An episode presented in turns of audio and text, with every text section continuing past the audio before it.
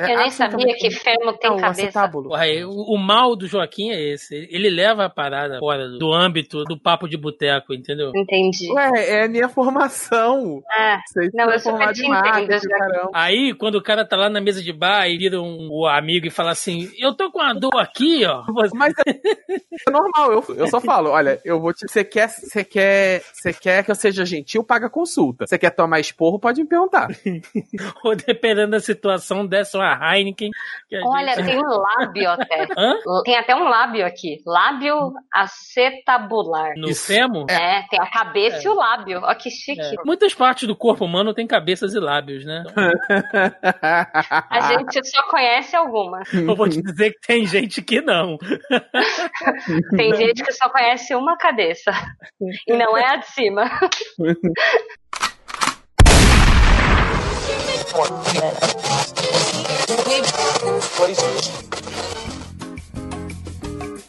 Você está ouvindo Zoneando, seu podcast de cultura pop, nerd e afins.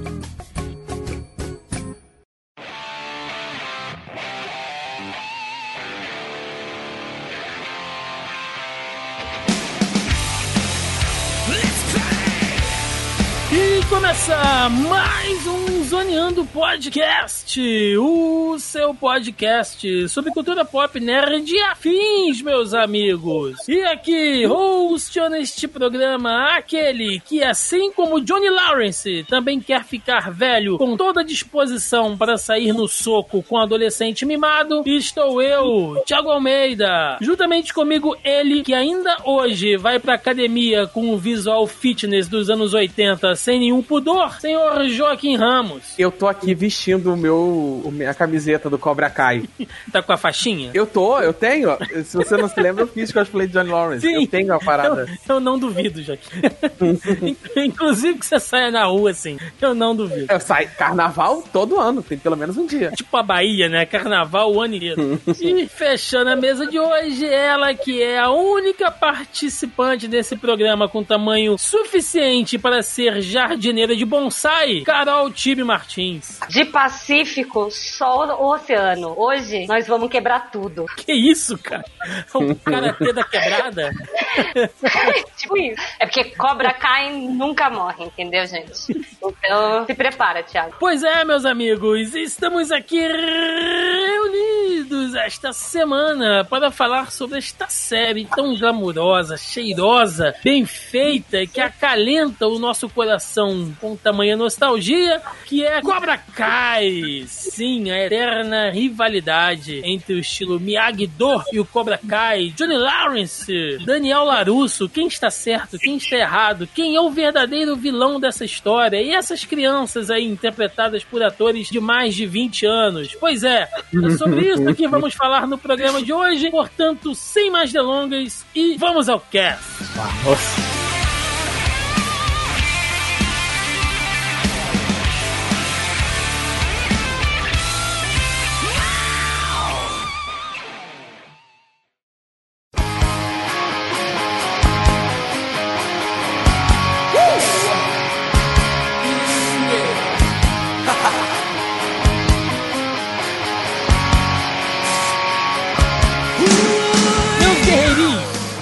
Kai chegou bombando, porém chegou com um certo delay, né? Porque originalmente a série foi lançada pelo serviço lá do YouTube Premium, ainda em 2018, antes do fim do mundo e tudo mais. E na época, né? Tipo assim, das pessoas que assinavam o YouTube Premium no Brasil, tipo, três pessoas, chegaram pra mim e falaram, cara, cara, assiste a série, se você gosta de Karate Kid, você vai adorar e tal. Lembrando que na época ainda era só a primeira temporada. Eu olhei e falei, fortíssima do Thiago na época Pô, também. cara, o Joaquim falou e eu, ó, pra mostrar como eu sou uma pessoa humilde, não tem ninguém mais humilde nesse podcast do que eu, de tão humilde que eu sou. Então hoje eu estou aqui reconhecendo esta falha. Foi que o Joaquim me indicou. Cobra Kai tem quase dois anos, eu não vi, entendeu? Eu, Eu se eu não me engano, se eu não me engano, eu cheguei a indicar o Cobra Kai na época da primeira temporada aqui no podcast, em alguma indicação Foi, foi, foi. E aí eu deixei passar e tal. E agora, quando chegou na Netflix, né, gente? Agora, já um pouco antes da metade desse ano de 2020.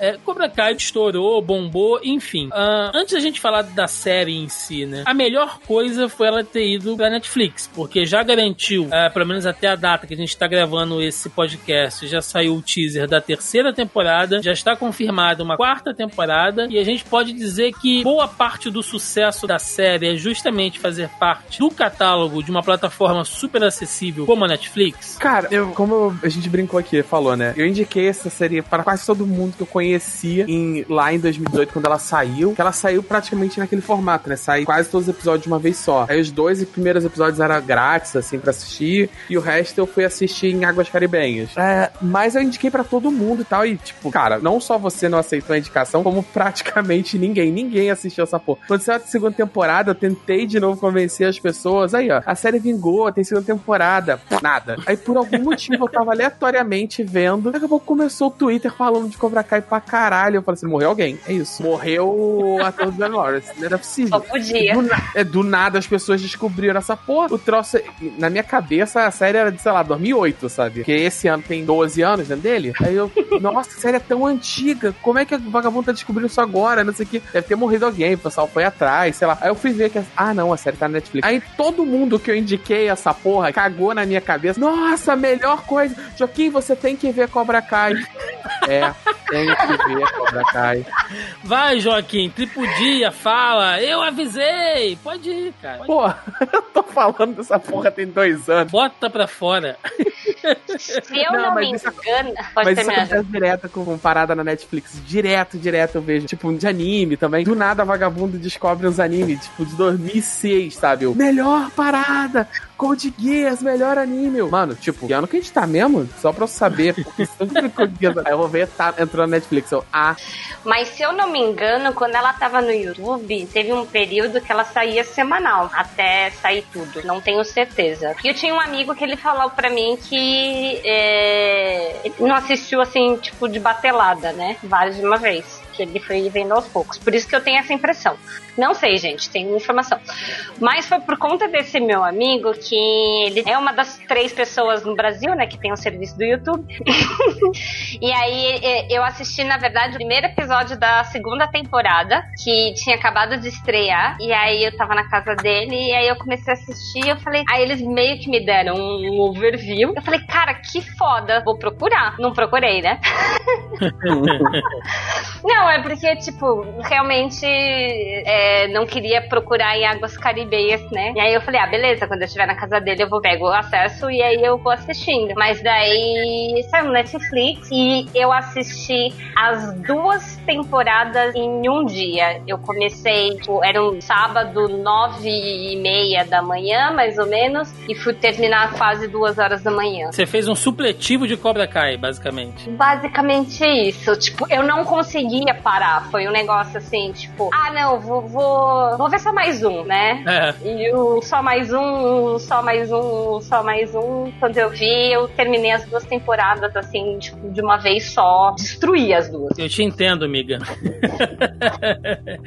Gente, Cobra Kai, ele é uma continuação, não é nem continuação espiritual, não, é uma continuação direta, porém 34 anos depois, se eu não me engano, de Karate Kid 1, né? Então, são os mesmos atores e tal, pega todo aquele lore ali ah, do filme, né, dos anos 80, lá do Karate Kid. E aí eu pergunto a vocês, Cobra Kai, ela visa um público específico? Você acha, vocês acham que ela é feita especificamente pra galera que tem esse saudosismo oitentista do Karate Kid, que é um filme que tá muito forte na cultura pop dos anos 80, enfim, a gente sabe que tiveram várias continuações, né? Mas assim como Caça-Fantasmas, eu acho que o filme original é o mais simbólico. Enfim, vocês acham que Cobra Kai é voltada pra essa galera, barra nós aqui, né? Na faixa aí dos, dos 30 anos e tal, ou não? Ela, ela abrange um pouco mais ali o público teen, né? Porque realmente, meu amigo, todo mundo parou pra ver Cobra Kai. É um fenômeno, assim. Eu acho que ele aproveitou as duas coisas, entendeu? Que isso é uma coisa que a gente.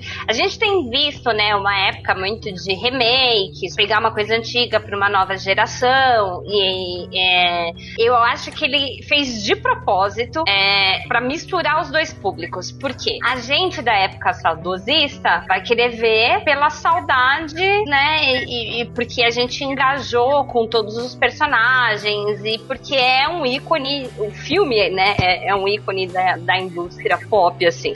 E com isso, muitos têm filhos, têm sobrinhos, né? E aí você vai levar essa obra para uma nova geração. Então, tem uma pegada teen para falar com essa nova geração, só que tem a pegada também que é para falar com o pai. A gente vê muitas vezes, tipo, a, se você pegar filmes como Teen Titans Go, por exemplo, é um filme de criança, mas tem muitas piadas dentro do filme que é para conversar com o pai que tá acompanhando aquela criança, né? A DreamWorks então... é a rainha disso, né? Fazer uma piada que todos os pais riem e as crianças não entendem. Exatamente. Então eu acho que ele fez muito essa mistura e querendo ou não, né? Eu não sei, mas é... quantas vezes já passou Karate Kid, tipo, numa sessão da tarde, né? então tem muita gente da nova geração que já pode ter zapeado e visto também na televisão. Ou os pais, né, falaram, assiste isso daqui, que isso daqui. Isso sim que é filme, né? então, talvez para alguns não fossem um universo tão desconhecido, mas eu acho que foi, é, é foi justamente para atacar os dois públicos de uma forma que os adultos fossem é, engajar os adolescentes, que pudesse trazer a família para compartilhar o seriado. Eu, eu discordo um pouquinho, Tibi. É, eu acho que na segunda temporada, eu acho com certeza você tem razão, mas na primeira, ela é muito focada no saudosismo. Ela, ela, ela espera muito que você conheça o, a parada para você conseguir se relacionar, sabe? Ela não se dá o trabalho de explicar tanto, é o dojo, etc, etc. Ela vai muito em, em tentar replicar uma versão diferente, né? Uma versão invertida da dinâmica do primeiro filme. Ela, tanto que ela replica vários momentos da dinâmica e etc. Só que agora você vendo pela ótica do Johnny Lawrence. Então, eu, na segunda temporada, não. Eu acho que eles talvez tenham visto que a série também ia funcionar e tal. Eles resolveram tentar atrair. Tanto que os próprios personagens adolescentes têm uma participação muito maior na segunda temporada do que eles têm na primeira, que é bem focada no próprio Johnny Lawrence, né? Na figura do Johnny Lawrence, na rivalidade entre o Daniel LaRusso e o Johnny. E ele. Acho que então é. eles fizeram pra galera. E na época que saiu, ali 2018 e tal, ela já tinha, tinha rolado um, um documentary, né? Aqueles documentários falsos, tá? Um curta-metragem brincando de, de, que como seria a vida do, do Johnny Lawrence depois da parada e tal. E até aquela pegada do Met Your Mother, que faz o episódio do Barney que ele fala. Então, assim, eu acho que ele foi, e era, mas tava saindo muita coisa, assim, de revival de parada dos anos 80. É, eu vejo um pouco assim também. Logicamente que a gente percebe que a série dá uma guinada na segunda temporada, a gente vai falar um pouquinho disso mais pra frente, mas se for usar aquelas linguagens antigas de livro de marketing, né, é, a gente tem muita questão do público influenciador, no caso que somos nós, né, que é o, o cara velho que já tem um filho, sobrinho, afilhado, enfim, que através dele geralmente rola essa coisa da indicação que a Tibi falou, né, bota aqui o moleque pra ver, ele vai curtindo e tal, mas também tem isso que o Joca disse, que a série ela vai adaptando aquele produto para uma linguagem um pouco mais teen, né, até porque vai aumentando os núcleos da série, é uma coisa que acontece já na segunda temporada de Stranger Things, se a gente for fazer um certo comparativo aqui, a gente falou sobre essa, é, essa esse modelo de narrativa, né, multinúcleos ali, uh, quando a gente gravou o podcast de Stranger Things, mas isso é um papo um pouco mais pra frente. E aí a gente pode entrar diretamente na série, assim, é, vamos falar sobre alguns personagens, né, depois a gente fala sobre os núcleos e como a história vai adiantando. E, bom, não podemos não começar falando dele, né, que é o personagem principal, apesar de depois ele ficar ali e dividir muito tempo, né, de tela com outros personagens igualmente, mas a primeira temporada é onde ele brilha, que é o Johnny Lawrence, que no começo da temporada, no começo da série, cara, eu, eu fiquei rindo de nervoso. Assim. É, é, tipo quando eu tô vendo The Office, eu tô dá rindo de não dá? Cara, você vê o dia a dia dele fudidaço, aquela casa dele parece um murrifo, sabe? Ele anda todo sujo. Porra, a turma confunde ele com mendigo várias vezes. O cara vai limpar a piscina, o rato morto saindo de dentro da parada, entendeu? É, é todo zoado. O carro dele um monte de problema. Então, assim, você vê que o cara tem uma vida fodida, né? Mas o Johnny Lawrence, pelo menos no começo da série, ele não é uma pessoa maneira. Ele não é uma pessoa bacana. Ele é puta xenofóbico, assim, entendeu? Quando aquele primeiro encontro dele com, com o Miguel, né? Ele fala parada tipo, ah, você é latino, né? Não sei o que, não fala sua língua e tal. Dá uma zoada nele, assim. É. Super antissocial, machista, né? Ele brigando lá com aquela mulher que ele, que ele foi contratado para arrumar a casa e tal. Então, assim, você vê que ele não é um cara bacana, né? E essa transformação dele, apesar dele ter uma personalidade muito própria, é, a gente vai, a gente percebe sendo construída com o tempo. E assim, muita gente é induzida, e isso é uma das coisas maravilhosas da série, né? Que ela, ela é escrita de uma maneira para te induzir a pensar uma coisa e dois, três episódios depois ela quebra aquilo, que a vida dele tá uma merda porque ele perdeu o campeonato, né? E a partir do momento que ele perde o campeonato pro Daniel Larusso, a vida dele nunca mais deu certo em nada, né? Mas isso é uma coisa que tá na cabeça do Johnny. E a gente vai aprendendo e descobrindo de por que ele foi assim, né? Por que, que ele era um adolescente zoado, por que, que ele fazia bullying, né? Então, é um personagem extremamente bem construído, assim. E como o ator, né? O William Zaka, ele. Ah, como é que eu posso dizer, cara? Ele compra o personagem de uma maneira que nos trejeitos, a forma como ele olha, você já sabe que ele vai fazer um comentário merda, pelo olhar que ele tá fazendo de um determinado negócio, e a naturalidade dele em se comportar de uma maneira escrota é genial, cara. Sabe, enriquece oh, muito o personagem. Thiago, é, uma, é um bom do ator, é uma parada. Ele é um cara que nunca renegou o Johnny Lawrence. Pelo contrário, ele sempre abraçou o personagem, só que, assim como todo mundo ligado a essa franquia, ele ficou muito marcado e ele tomou o outro caminho. Ele foi estudar cinema, ele dirigiu, ele fez curta, ele fez muito como ator, ele fez muito cinema independente, ele foi para outro caminho. E essa parada dele voltar, ele inclusive é, produziu a série e tal, ele foi um dos caras que vendeu a ideia pro YouTube. Pô, ele é um cara que teve muito tempo para construir esse personagem dentro da cabeça dele, né? Então ele, ele faz uma parada muito maneira. Ele tem milhões de micro trejeitos e tal, muito bem construídos, assim, que fazem você comprar. E é maneiríssimo como eles, logo de cara, eles pegam a parada e ele é o estereótipo do machão anos 80. E ele te mostra isso e tal. E, a, e se esse personagem de Johnny Lawrence fosse num filme dos anos 80, ele com certeza seria o protagonista e tudo que ele faz é a parada mais certa do mundo. Só vê os filmes do Stallone, do Schwarzenegger dos anos 80. Só que ele pega e te mostra como ele sendo o típico machão anos 80, como ele tá anacrônico, como ele tá fora do tempo, como ele ficou bizarro, sabe? Porque ele tá sempre preso lá naquele tempo dele, que é aquele tempo que ele vê como o tempo de glória, e ele nunca evoluiu com o mundo, sabe? Ele não caminhou junto com o mundo. E é legal que depois a série, num segundo momento, vai usar isso para construir a diferença entre dos caminhos dos dois, né? Do, do Larusso, do Daniel Larusso e do John Lawrence, e presença do mentor e tal. Mas é muito bacana, assim, essa construção dele e essa, esse paradoxo, né, dele, dele tá fora do tempo. Super concordo aí com o Joaquim nessa questão que é muito bacana ver essa diferença, né, do que o antigamente era mais, digamos, politicamente correto e o que hoje isso já não é mais aceito e esse choque de conflito e geração, eles souberam trazer isso muito bem dentro do personagem. E, e a narrativa, ela é construída de um jeito que, para te desconstruir, né? Então, quem já tem o background do filme, se desconstruir e aprender a olhar as coisas pelo por um outro lado de visão. Para quem não tem o background, né? É, ela vai te conduzindo pro lado da história que ela quer que você realmente seja conduzido, né? Meu, é, o jeito dele, assim, posso que deve ter tido um monte de menina que ficou super é, ofendida até entender que aquilo, que vários comportamentos dele eram realmente, digamos assim, uma chacota do que acontecia, né? E que realmente, tipo, era para você ver que aquilo era errado. É, então, trouxe uma coisa muito caricata dos anos 80, que eu achei assim é, muito legal. E essa questão do de, ele não ele se põe internamente, né, numa numa posição de vítima, que é essa coisa do nada na minha vida dá certo por conta do, do, do Daniel. E, e como isso é uma marra muito forte em trocentas mil consequências no que acontece, né? É, é aquela questão da, da gente precisar sempre culpabilizar alguma coisa e muitas vezes a culpa é sempre externa.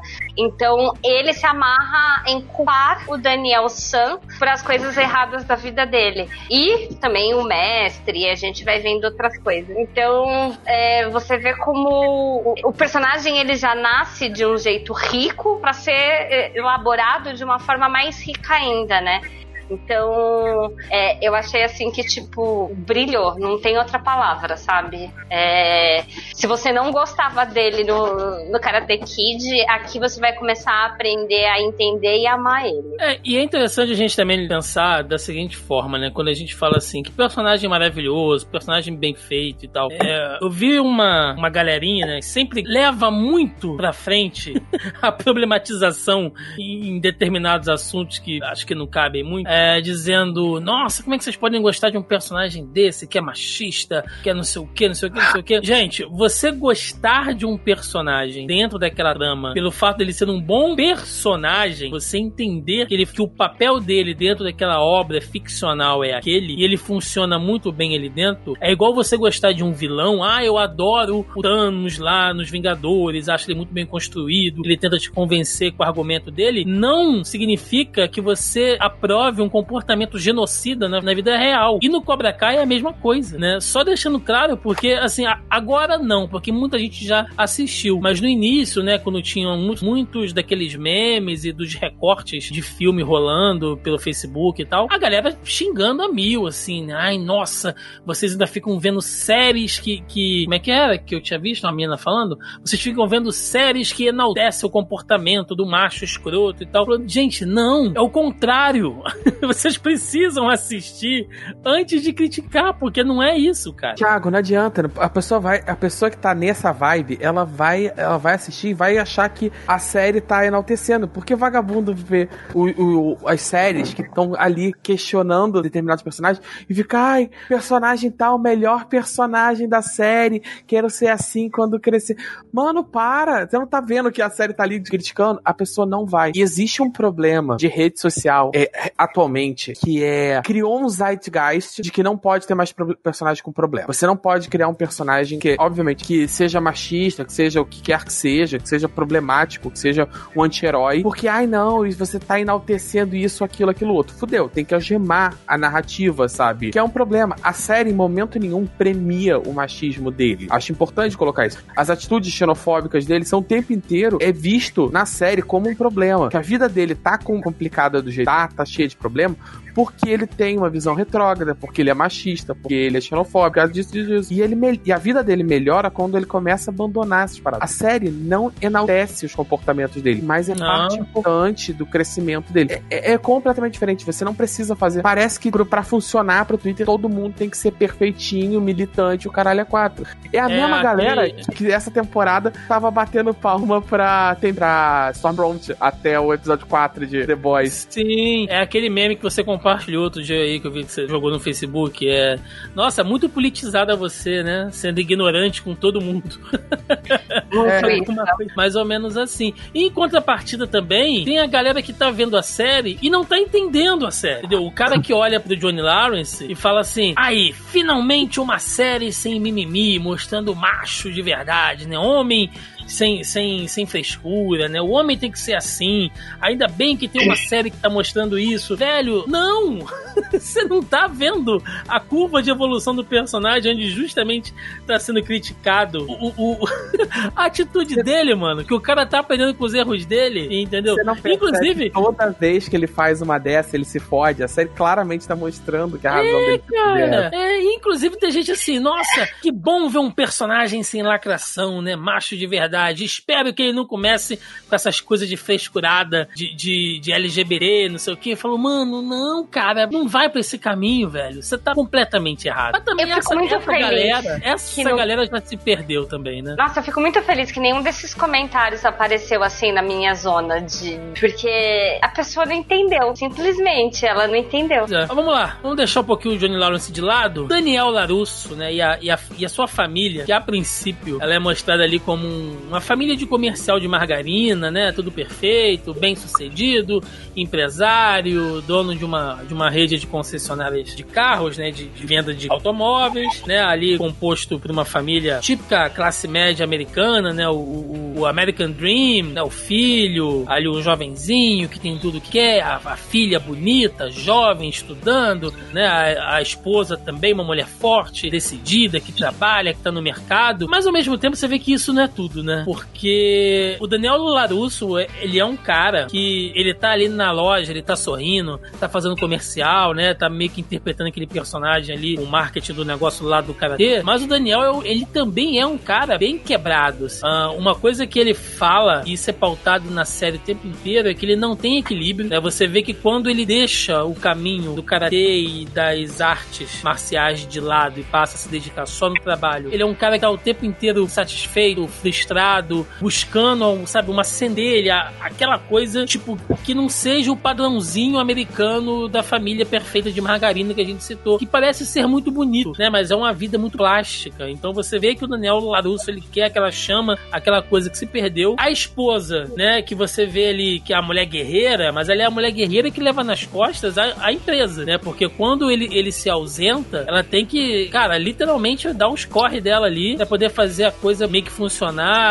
É, ela é tratada de uma maneira tanto quanto relapsa pelo Daniel, né, que começa a se envolver com outras coisas. A filha, a Sam, né, que a princípio é a princesinha, você vê que ela tá andando com uma galera errada, é, participa de um acidente de carro, não fala nada dos pais. Você vê que ela é uma menina também super assim, reprimida, né, que quando ela começa a botar para fora, se envolve em briga, bebedeira, né, porque ela quer realmente assim não ser aquele aquela coisa construída, né, da, da boa moça. E aquele moleque, cara, que vai ser um psicopata, porque você vê que em momento nenhum ele interage com a família, o moleque tá o tempo inteiro ou tá comendo, ou tá no tablet, tá no celular, super interesseiro nas coisas da irmã, assim, chantagista, né? E aí você pode falar, ah, é a criança, ele tá fazendo o papel da, da criança chatinha e tal. Mas você vê que ele é o único membro da família ao qual a família não nota, assim, entendeu? Aquele moleque pode crescer o típico adolescente que do nada você olha e fala, meu Deus, né? O que aconteceu? O fulano tá usando droga, tá se envolvendo em briga e tal. Como é que eu nunca percebi isso? Ah, você nunca percebeu porque você tava vendo mil outras coisas, né? Menos o moleque ali que você tava entuchando ele de, de, de, de, de panqueca todo dia, né? E você não prestou atenção no que tava acontecendo com ele. Então, assim, é uma vida que ela te mostra, né, o lado bonito, mas que também dinheiro e sucesso não é tudo, né? Eu não sei se vocês fizeram essa leitura também. Mas, assim, na minha opinião, quando, conforme a série ela começa com a, tentando vilanizar o, o Daniel Larusso, né? E depois ela vai pro caminho de humanizar ambos os personagens. Ela alterna também quem seria o errado ali, etc. Depois ela vai tentando humanizar ambos. Mas você percebe que os dois estão parados no tempo. Os dois ficaram parados naquele campeonato de karatê. Por mais que o, o, o Daniel ele tenha conseguido o sucesso financeiro, etc. A vida, o sonho americano, tal. Ele tem a loja dele, a loja dele faz sucesso, tem bastante dinheiro, mora numa casa enorme e por aí vai. Ele ainda tá preso ali. Ele ainda tá perdido, sabe? E querendo querendo se encontrar. E quando ele vê a volta do, do, do, do Cobra Kai, você vê como ele, ele é transportado de volta diretamente para aquele ensino médio. Que ele nunca saiu de lá. Isso é bem claro como ele nunca superou a parada. E como ele sente que ele não é, não tá à altura do, do Sr. Miyagi, entendeu? Que é a figura paterna dele. Quando ele vê uma oportunidade de, de voltar para aquilo, ele tem a oportunidade de tentar resgatar o isso que ele sente que perdeu. E nenhum dos dois tem bons motivos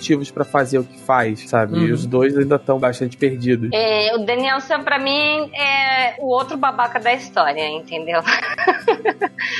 que, beleza, a gente aprende a gostar, a, a, a torcer por ele, né, no filme, mas é, já tinha algumas atitudes, assim, que, tipo, eu não concordava muito, porque ele sempre foi aquele moleque, é, digamos assim, um espertão, né? Ele, ele foi pro lado do, do Sr. Miyagi porque ele tava se fudendo no outro, né? E aprendeu a enxergar as coisas de uma forma diferente. Mas daí quando você vê ele anos depois, você vê que ele continua mesmo babacão de antes, sabe? É, e por mais que ele tenha sucesso profissional, é, o equilíbrio, né? E aí eu paro para pensar, porque por exemplo, eu fiz taekwondo muitos anos atrás, não cheguei a competir e tudo mais, mas uma hora a vida te chama, né? Então, você vai estudar, você vai fazer faculdade, você vai ter que trabalhar, você vai ter que correr atrás de outras responsabilidades que se você não vai seguir a luta de uma forma profissional, ela vai acabar muitas vezes ficando um pouco de lado, né? Não vai ser mais a sua prioridade. Então eu entendo essa questão dele não conciliar as duas coisas, né? E, se, e optar por seguir um caminho ao invés de, de seguir o outro. Mas você vê que ele tenta sempre ser. É, a essência dele não, não, não se perdeu, né? As piadas, os comentários toscos. É, enquanto ele não conseguia tipo, perder aquela coisa meio bobona que ele tinha, né? E você vai vendo ao longo do caminho que ele ainda tem algumas coisas tipo, muito espertas, muito sagaz, né? Ele acaba vivendo na sombra do, do campeonato até hoje, né? Como o Thiago falou, ele faz comercial, brincando com aquilo, né? É, mas mas é só aquilo que ficou. É aquele campeonato pronto acabou. A essência do que ele realmente tinha aprendido, ele se perdeu. E aí você vê que aquilo é a oportunidade dele tentar se conectar e voltar a ser a pessoa boa que ele procurou ser um dia. Mas é muito legal a narrativa, como ela te joga sempre nessa contradição. Uma hora ela faz você olhar ele como o, o cara que, tipo, tava errado naquela época e que se meteu onde não devia e causou uma desordem num lugar que ele, digamos assim, não foi chamado. E aí depois a história te conduz para você ter pena do que ele virou depois de tudo isso. Então, eu acho que, principalmente na primeira temporada, é, a condução da história vai brincando muito com você, né? Te joga uma hora pro lado dele, te joga outra hora contra ele. Mas uma das coisas que você vê que ele não perde é a cabeça quente, né? É, eu lembro muito do, do, Eu não sei se era muito uma característica também do, da época dos anos 80, mas eu me lembra muito do McFly, né? Do De Volta pro Futuro, que você não podia chamar ele de. É, franguinho, né? Franguinho. franguinho. É, você não podia chamar ele de franguinho, que ele perdia a cabeça. Então você vê que o Daniel San também tem os gatilhos dele que, tipo, fazem ele perder a cabeça, né?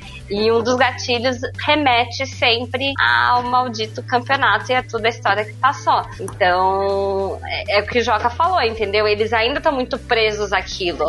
Anos depois, e toda aquela história, tipo, teve consequência e, e, e não abandona, né? É além da essência deles. É, é as amarras que eles criaram em relação àquela história. Eu queria dar uma repassada agora no elenco infantil, e eu tô dando infantil entre aspas aqui, gente, porque foi até engraçado, né? Quando a galera começou a descobrir mais do, do elenco da Netflix e, e, enfim, né? Começou aquele, aquele hype todo. Eu vi muita gente tipo, nossa, mas essa mina é uma gata, né? E a turma, gente, eles são adolescentes, né? Que isso? Não pode não sei que. Olha, eu só queria falar para vocês o seguinte. Vamos lá, né? A Samantha, que é a, a filha do Daniel Larusso, tem 24 anos, aquela menina, tá? Só pra vocês É, é adolescente Netflix, tá? É aquela parada. É, né? é. A... É que nem eu, gente. A gente se embebeda no sangue de virgem, entendeu?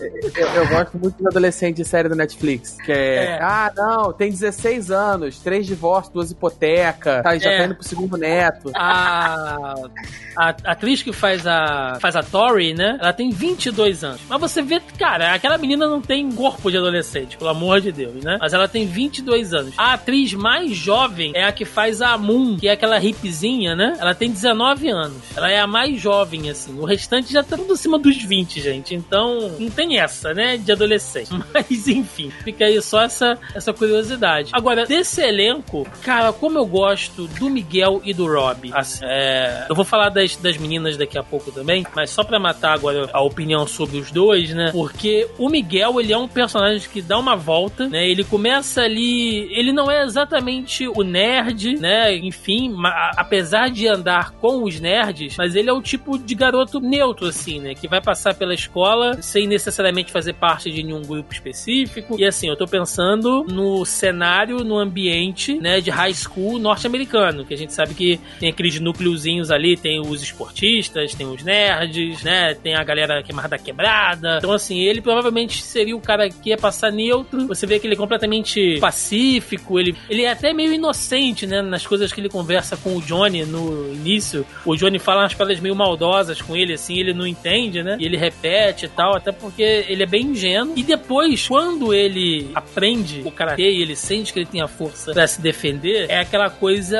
meio síndrome do tio Ben, né? Eu até gravei um vídeo lá no nosso canal do YouTube, se quiser dar uma olhadinha lá, que eu falei isso. Que é aquela coisa que o tio Ben fala pro Peter Parker, né? Grandes poderes trazem grandes responsabilidades. E quando ele aprende o karatê e que ele não tem mais que ficar quieto quando o nego vier falar merda pra ele, ou os amigos dele estiverem sofrendo algum tipo de bullying, ele pode se defender. E tem aquela cena lá do refeitório, que ele dá essa porrada em todo mundo, né? Então, aquilo vai dando uma autoconfiança para ele, que aí ele começa a escrotizar, né? E tem aquele, aquela, toda aquela fase entre as duas temporadas, né? Do, do final ali dele ganhando o campeonato, que ele tá no auge da, da escrotidão, e aí depois a coisa vai dando uma volta, o, o relacionamento dele com a, com a Samantha é, vai, vai ficando zoado, enfim, e aí ele percebe que ele se tornou aquela parada que ele combatia, né? E dá uma volta muito, muito legal. E o Rob, muita gente tem criticado o ator, né? O Tanner Buchanan, que ele é muito inexpressivo, né? Que ele tem cara de, de, de porta, que ele não faz nada e tal, e que até meio é, saindo um pouco, né? Misturando um pouco a personalidade do ator com a do personagem, mas eu acho o Rob um personagem sensacional e muito importante porque ele faz o papel ali do que seria o estereótipo do adolescente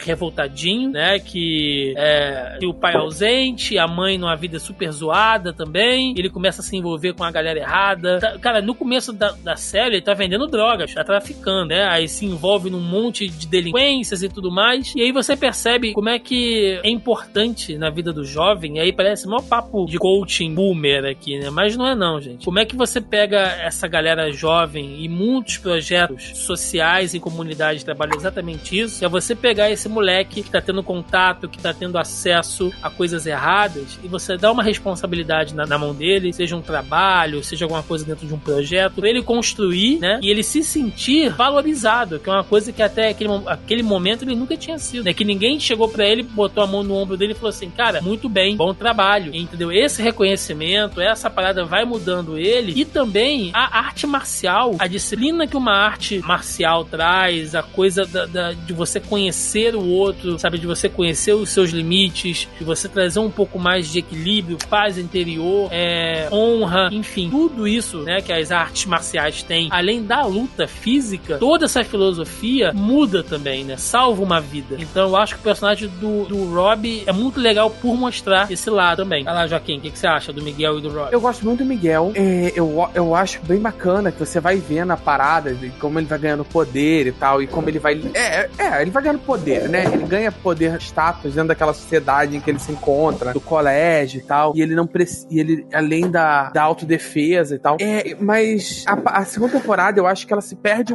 Ela, ela perde um pouco do charme da primeira, que é, era romper com aquele maquineísmo do primeiro filme e mostrar que os dois lados são tem problema e tal. E na segunda, quando ela vai entrando mais nesse lado mais teen e foca mais nos adolescentes, ela precisa que você não goste de um ou outro e ela força uma barra de uma maneira assim que, tipo, todos os erros do personagem do Miguel eles vão escalonando de uma maneira absurda. Enquanto o roteiro da série passa um pano pro personagem do Rob, absurdo. Ele vai fazendo um monte de merda. Não, mas ele é legal. Olha o olho verde do maluco. Pô, como é que você vai ficar bravo com um olho verde desse? Ah, pô, a série faz um trabalho. E, e, também tem um problema: é que de longe o pior ator da série é, é o Tanner Buchanan, saca? Ele é só bonitinho. E, e ele precisava dar uma mais profundidade pro personagem e ele não tem, que ele não dá, que ele não tem. Então parece o tempo inteiro que só a série tá passando pano para as paradas erradas que ele faz, sabe? Pra tentar inverter a caminhada do outro. Então, assim, eu tenho uma dificuldade muito grande em simpatizar com o personagem dele, porque me incomoda o papel dele no roteiro. Tibi? É. Pô,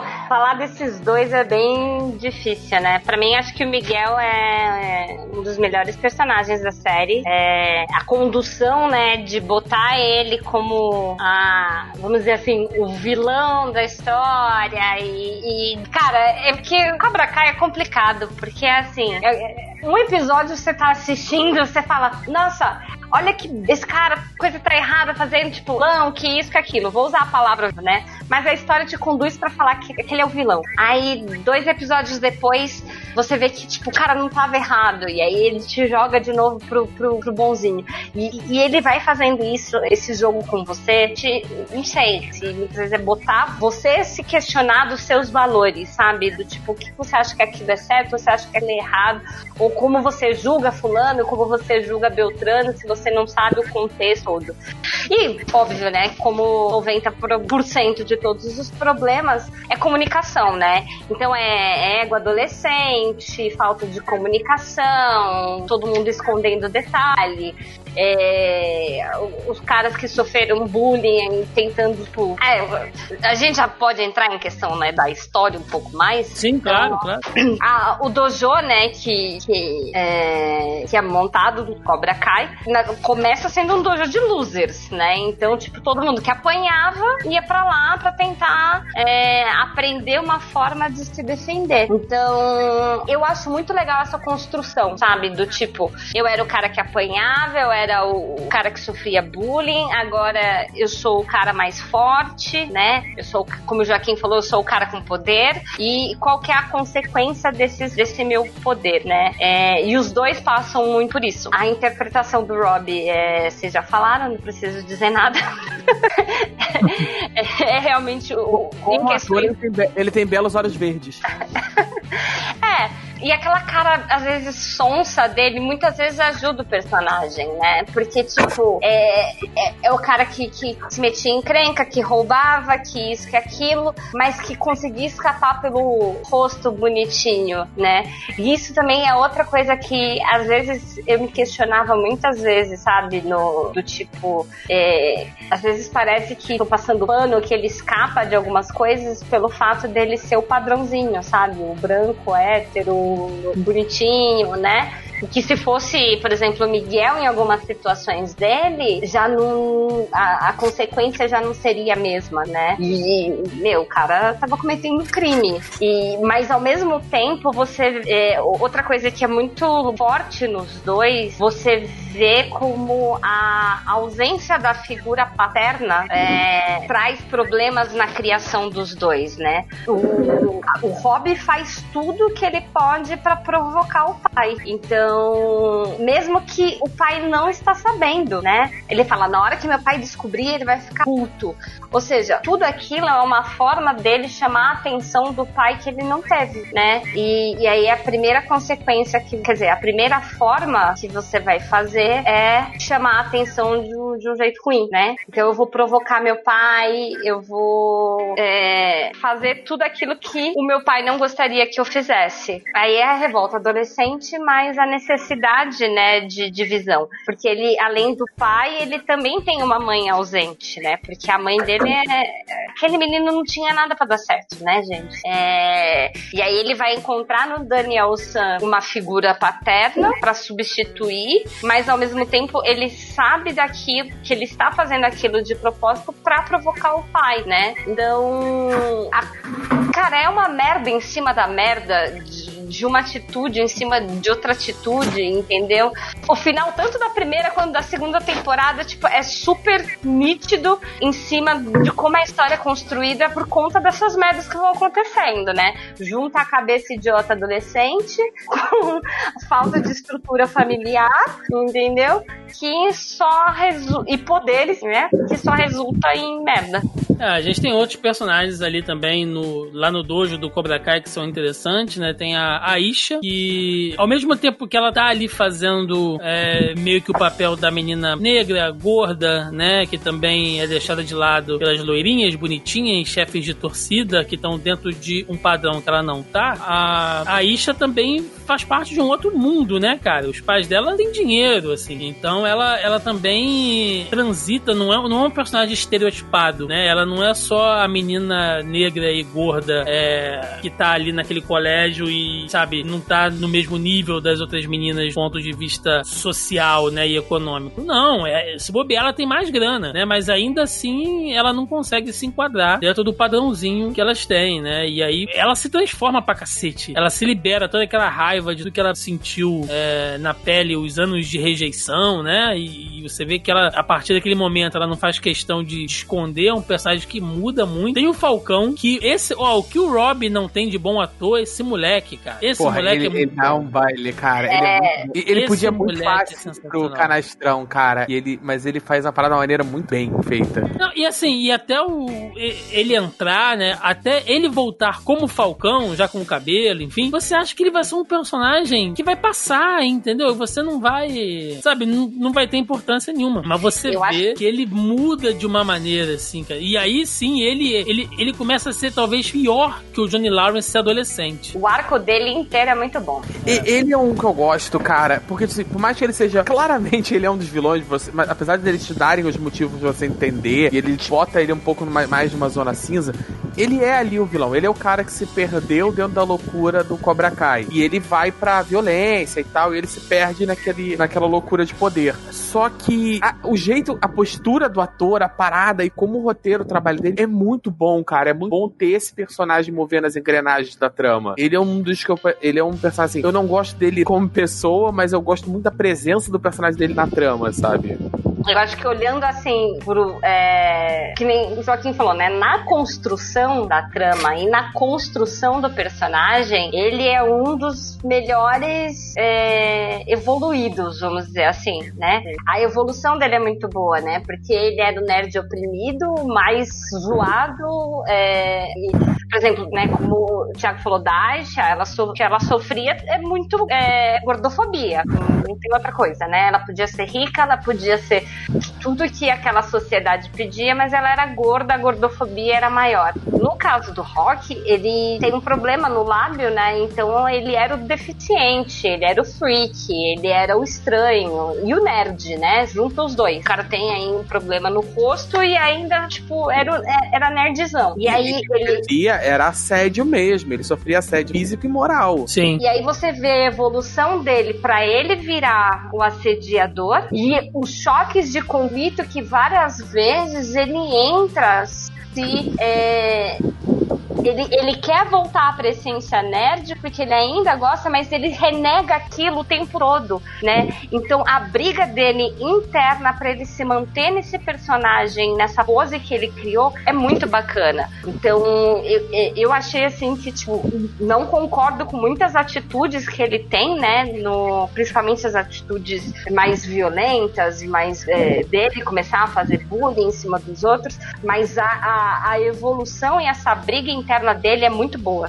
Eu, eu acho que o ator ele consegue fazer uma parada, como eu disse, ele podia ter canastrão e não foi. Ele tem uma mudança de postura muito interessante. Ele passa a se portar e falar diferente. E, e é visível em alguns momentos em que o, o personagem tá hesitando, que o ator ele faz uma construção de tipo assim, ele, ele retorna a postura e a fala de como ele era antes do, do Cobra Kai. E é nessas horas que você vê que ele tá hesitando, sabe? Que ele tá com medo e tal. E não é uma parada que ele diz, ah, eu tô, eu tô com medo, eu tô hesitando. a, a, a interpretação mesmo, a postura física dele entrega a dúvida do personagem. Isso é bem legal. É, aquela cena de flashback dele, é, enquanto ele ainda não tinha feito a cirurgia e tal, ele falando com a mãe, né? Ele tendo aquele ataque revoltado dentro do quarto, que ele nunca teria uma namorada, que ele nunca teria amigos, que ninguém nunca ia olhar pra ele de uma maneira como se ele fosse normal. Aquilo é muito triste, né, bicho? E ele manda bem pra cacete ali. Você vê que ele é só uma criança, tá passando por aquela situação merda ali, e você entende, assim, de como que o poder, né, como o Joaquim falou, a gente pode chamar de poder isso, corrompe ele facilmente, porque ele tá tendo uma parada que ele nunca teve, cara, sabe? Que é autoconfiança. Então é. Não é, não é, não é só, é uma construído de uma droga, maneira. até. É, é- é de construir de uma maneira que, tipo assim, o principal ali não é que ele tá bêbado de poder só. Ele tem medo de perder, de voltar ao que a, a sofrer o que ele so, a violência que ele sofria antes. Ele precisa fazer o máximo pra manter aquele aquilo que ele tá vivendo agora, sabe? A outra opção é voltar à escolha de antes. E a gente E- tava falando das idades, né? O ator, o Jacob, ele tem 20 anos e Ele é manda um muito bem na interpretação. Sim. Bom, temos as meninas também, aí da vez, a gente falou da, da Isha, né? Mas nós temos a Sam, né? a Samantha Larus, E a Tori, que vamos lá, são duas personagens bem diferentes que se antagonizam ali, né? A Samantha, eu gosto muito da participação dela na segunda temporada, até porque ela não tem quase participação lá na, lá na primeira, assim, efetiva, né? Até porque não, não haveria tempo, mas eu gosto de porque ela é a típica adolescente que tá descobrindo as coisas, né? Ah, tem a noite de porre, tem a, a briga no colégio com outra menina, tem o romancinho, mas assim como aconteceu com o Falcão, ela poderia partir do lado canastrão, né? Ou canastrona, né? Como disse o Joaquim, mas eu acho que ela manda bem. A menina é super carismática, cara, essa atriz, a Mary Moser, né? Sabe, a menina tem um sorriso, assim. É uma atriz que, que tem sucesso, cara. Tem, tem, pode, pode crescer aí muito, assim, sabe? Ela manda bem, ela é bonita, sabe? Eu, eu gosto da atuação dela. E tem a Dory, que é um personagem que ela tem um background que, que ela vai te jogando pequenas coisas, sabe? Tipo assim, olha, minha vida não foi fácil, parará, parará e tal. Ela já chega sabendo lutar, enfim. Ela aparentemente é um personagem interessante, mas ela entra de uma maneira tão Deus Ex Machina, tão tipo, sou um ótimo gancho de roteiro para fazer qualquer coisa, e você não precisa saber como como eu cheguei aqui nem para onde eu vou, e isso me incomoda um pouquinho. Não a personagem, mas a forma como o roteiro usa ela de gancho, assim, deixa na meia jogada, às vezes. Não é só ela. Eu acho que todas as, as mulheres do roteiro, sim, a gente tá só elogiando pra caramba até agora, mas tem, ele tem esse problema. De modo geral, os personagens femininos na trama, eles são rasos pra caramba. É, particularmente na primeira temporada, as três personagens femininas que aparecem, né, que são recorrentes, são um pouco mais recorrentes, que é a Sam, a a, mãe dela, que eu esqueci, me fugiu o nome agora, e a mãe do, do Miguel. Todas as três, elas só estão lá como um gancho de roteiro. Elas estão como prêmio. Ah, olha como é que o Johnny mudou. Ele tá até conseguindo, ele tá conseguindo o amor aqui. Olha o Daniel, se ele não tomar jeito, ele vai perder a esposa. Olha os dois brigando pela filha do Daniel Larusso, sabe? É, elas estão ali, elas não são personagens, elas são elementos da trama e elas são prêmio para os personagens masculinos. Na segunda temporada dá um pouquinho pouquinho uma melhorada nisso. Tem uma evolução ali da, da personagem da Sandra, da, da mãe dela, é, tem uma, um, alguns diálogos, alguma relação da, da personagem da Sandra com a, com a menina, esqueci agora o nome dela. Você falou a, a gordinha, a mais gordinha? A Aisha. Aisha. Isso, a Aisha. Então dá uma evoluída, mas assim, ainda é muito incipiente. E particularmente esse outro personagem da, da Tori, ela ainda funciona muito só pra ser a antagonista da Sandra, sabe? As personagens femininas ainda. O roteiro tem que dar um pouco mais de carinho para elas. Isso eu concordo. É, mas talvez, né, a gente tá aí na torcida pra nessa terceira temporada eles começarem a explorar um pouquinho mais. Porque assim, o que, que eu vi, né? É, diferente do Thiago, eu não acho que a falta de background da Tori me incomodou ainda, porque não entrou em questões muito profundas dela que pudessem justificar explicar um background mais aprofundado que nem os outros. E mesmo assim, é, a gente não teve apresentação de todos os personagens na primeira temporada. Eles têm apresentado os pontos importantes da, do background de cada personagem a partir do momento que a trama tem pedido isso, né? É, e no caso da, da Tori, nesse momento, a, a importância dela era realmente ser, né, um contraponto da Sam. Era a menina que ia ameaçar o mundo da, da Sam, porque ah, eu tenho dois caras correndo atrás de mim e, tipo, os melhores amigos do mundo. Depois eu fui abandonada pelos melhores amigos e fiquei sozinha e, e aí, ok, vou correr atrás do cara, vou ficar com o cara que é meu prêmio de consolação. E agora eu tenho uma pessoa que, tipo, é a ameaça daquele mundo seguro que eu tinha, né? É, e eu quero ver o background dela nessa terceira temporada, né, da, da Tori, porque eu acho que aí a gente vai começar a trabalhar ir um pouquinho mais no, na questão do por que, que ela foi trazida pra trama e quais são o, o e por que o comportamento dela realmente é, daqui, é daquela forma, né? O que, que foi que levou ela aquilo. Mas até então eu não, não senti assim muita falta. Todos os personagens femininos realmente. Eu acho que a, a, a Isha é a que tem assim mais presença, né, expressividade dentro da drama entre elas. Depois que a Tori entra na segunda temporada, ela que acaba tendo o, o destaque, né, entre as meninas e essa briga com a Sam. Mas se você for ver, a gente tem, né, a questão da Aisha e a Moon, ela tá muito tipo despercebida, né? Ela tá ali mais no, no, no enfeite e ela tem toda aquela vibe zen dela. É, e ela e aí beleza, eles eles chegam a trazer numa segunda temporada uma questão do tipo dela se envolver com outra menina, né? De, de trazer um questionamento aí de uma relação homossexual pra trama, mas às vezes parece que, tipo, eles pegam é, algumas meninas, pincelam problemas que as mulheres passam, né? Então,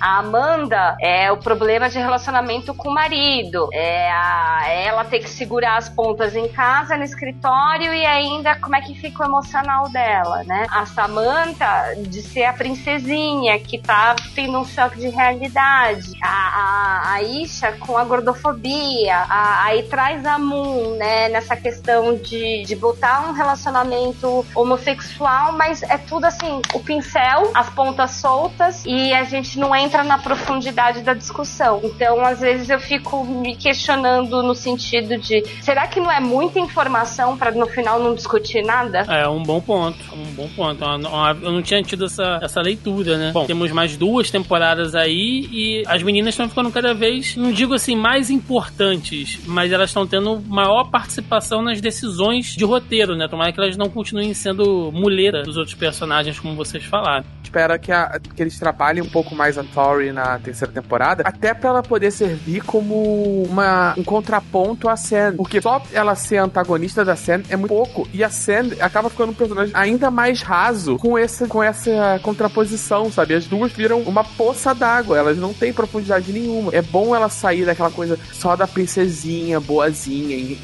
incapacitada de ter um pensamento ruim e fofa. Que é, é, vai ser legal ter um personagem mais profundo delas. Bom. A Sen às vezes não é tão fofa, não, porque não sei. Metade das coisas que aconteceram foram culpa dela.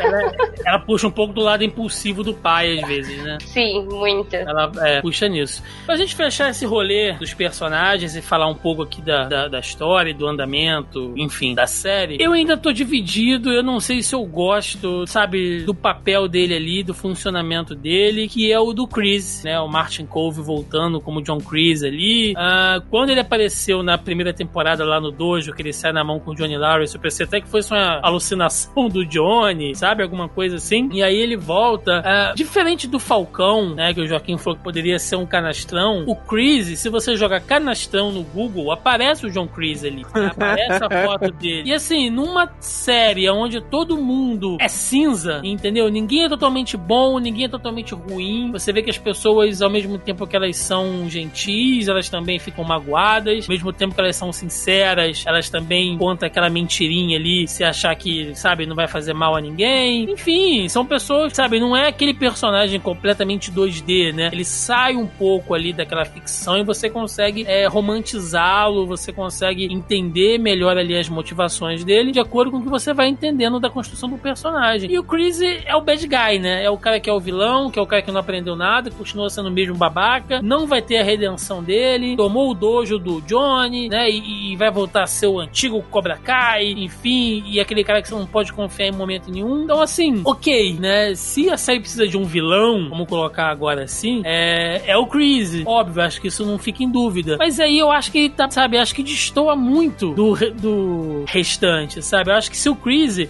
tivesse voltado realmente com aquele falso background que deram para ele, de que foi pra guerra e ficou fudido e tal, não sei o quê. Mas não, cara, ele volta ainda do mesmo jeito, entendeu? É um, é um personagem que passaram 34 anos dentro da cronologia da, da história, né? Entre o filme e a série, e ele é o único que não mudou em nada, assim, sabe? É. Sei lá, eu gosto do personagem, é bacana e tal, mas eu não sei, eu tô achando um pouco cansativo, sabe? Mas eu entendo qual é a função dele ali dentro. Eu só acho que distou um pouco dos outros que são tão bem escritos. Ele é o personagem que eu menos gosto da série, de longe. Eu acho que ele fica muito fora da, da, da parada. Como você falou, todo mundo é tão cinza e o personagem dele é monocromático. É, eu, eu sinto isso e eu acho que, cara, ele, é um, ele não é um bom ator. E ele fica ruim perto dos outros. Então as cenas que ele tá, além de piorar o roteiro, piora a atuação. Eu acho, por mais ter sido um bom aceno aos saudosistas e tal, eu acho que a entrada dele na série foi bem problemática. Eu acho que é um ponto baixo da segunda temporada. Não estraga, mas eu acho que assim, que teria sido melhor sem ele. Eu acho que foi fanservice.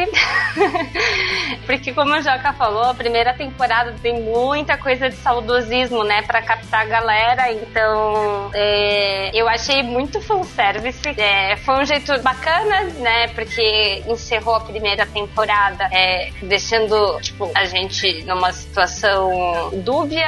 Aí ele chega, você fica assim, o que, que vai acontecer? Mas eu acho que não souberam explorar ele muito bem. E aí acabou que ele fica mais boring do que interessante para dentro da trama, né? Aquela, aquela, aquele conflito, né? Do, do Johnny querendo fazer o que é certo e ele querendo ser o mesmo cara que fazia as mesmas coisas erradas e, e dividir a equipe nisso, poderia ter sido uma trama muito melhor explorada se alguns detalhes tivessem sido melhores construídos. Mas também tem essa questão que o Joca falou, entendeu? O ator é ruim. então eu acho que isso dificultou bastante a condução de, de, dessa trama, né, dentro da história roteiro que deram para ele não é primoroso e o ator também não tem muito como salvar, é difícil ter alguma saída, né? Quando tem duas paradas erradas. Muito. Bom, é, acho que a gente conseguiu fazer um panorama legal dos personagens. Vamos falar um pouquinho da, da história e do desenvolvimento das duas temporadas. A gente acabou já citando muita coisa aqui, acho que não vale a pena nem a gente é, voltar nisso, mas claramente, assim, acho que na primeira a gente vê muito do ciclo, eu não vou dizer de redenção, porque eu acho que falta. Vamos lá, redenção é uma coisa muito forte, né? Você tem que tomar por redenção o cara que quer é, expurgar os, os, crimes ou as falhas ou os erros dele, né? Eu acho que chamar a jornada do Johnny de redenção é meio complicado porque você tem que entender até onde os erros dele são só dele, né? Também não dá pra você passar pano pra tudo, ou o que ele foi induzido a fazer pela criação dele, tanto pelo padrasto como pelo próprio Chris e,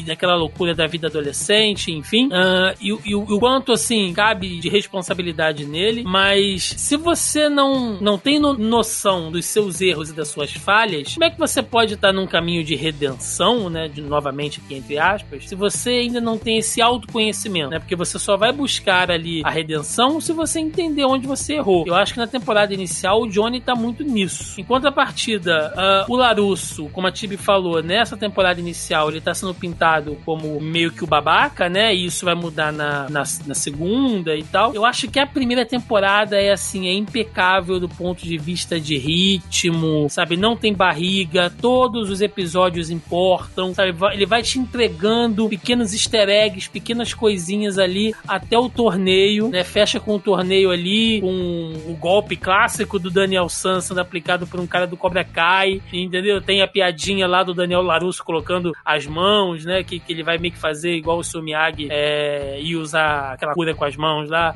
e não faz e tal. Então, assim, ele vai te entregando um monte de coisa. A segunda, como a gente citou, ela tem esse problema de ritmo, às vezes, porque você tem que mostrar já várias coisas. Você tem que mostrar o Cobra Kai e você tem que começar a mostrar um pouco mais da vida do Johnny fora do dojo, que é ele tentando reatar o relacionamento dele com o Rob, ao mesmo tempo ele dando em cima da mãe lá do Miguel, né? E enfim, ele passando por outras situações ali. Você tem o Larusso, que antes estava só lá na concessionária, agora reabriu o dojo, o Miyagi-Do, sabe? Você vendo aquela coisa ali de voltar lá na filosofia do senhor Miyagi. E aí você tem o núcleo das crianças, que é dividido também em crianças, né? Muito entre aspas aqui.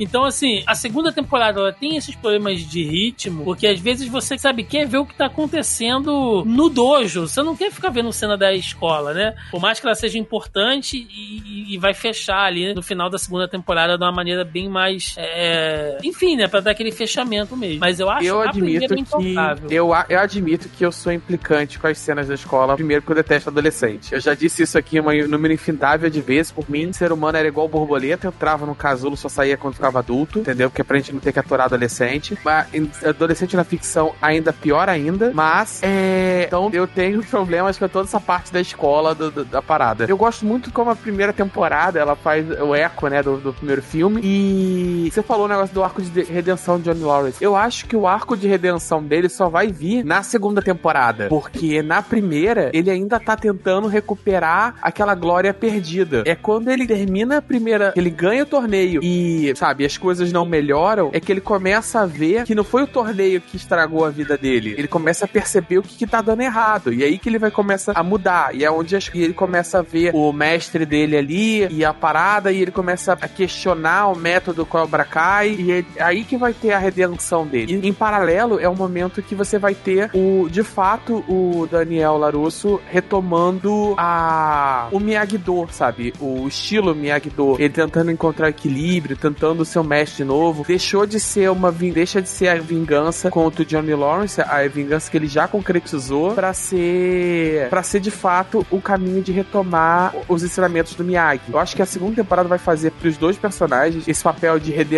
Só que eu acho que a temporada, a segunda temporada acaba tendo uma barriga um pouquinho maior por esse muitos núcleos e particularmente em criar um núcleo adolescente. É o momento que eu digo que a série ela tinha uma pegada mais específica na primeira temporada e ela tenta ser um pouco mais gené- generalista, não é nem genérica, é generalista na segunda, tentar capitalizar esse, esse outro público que eles não sabiam que iam ter e que entrou por causa da série, por causa da popularidade da série.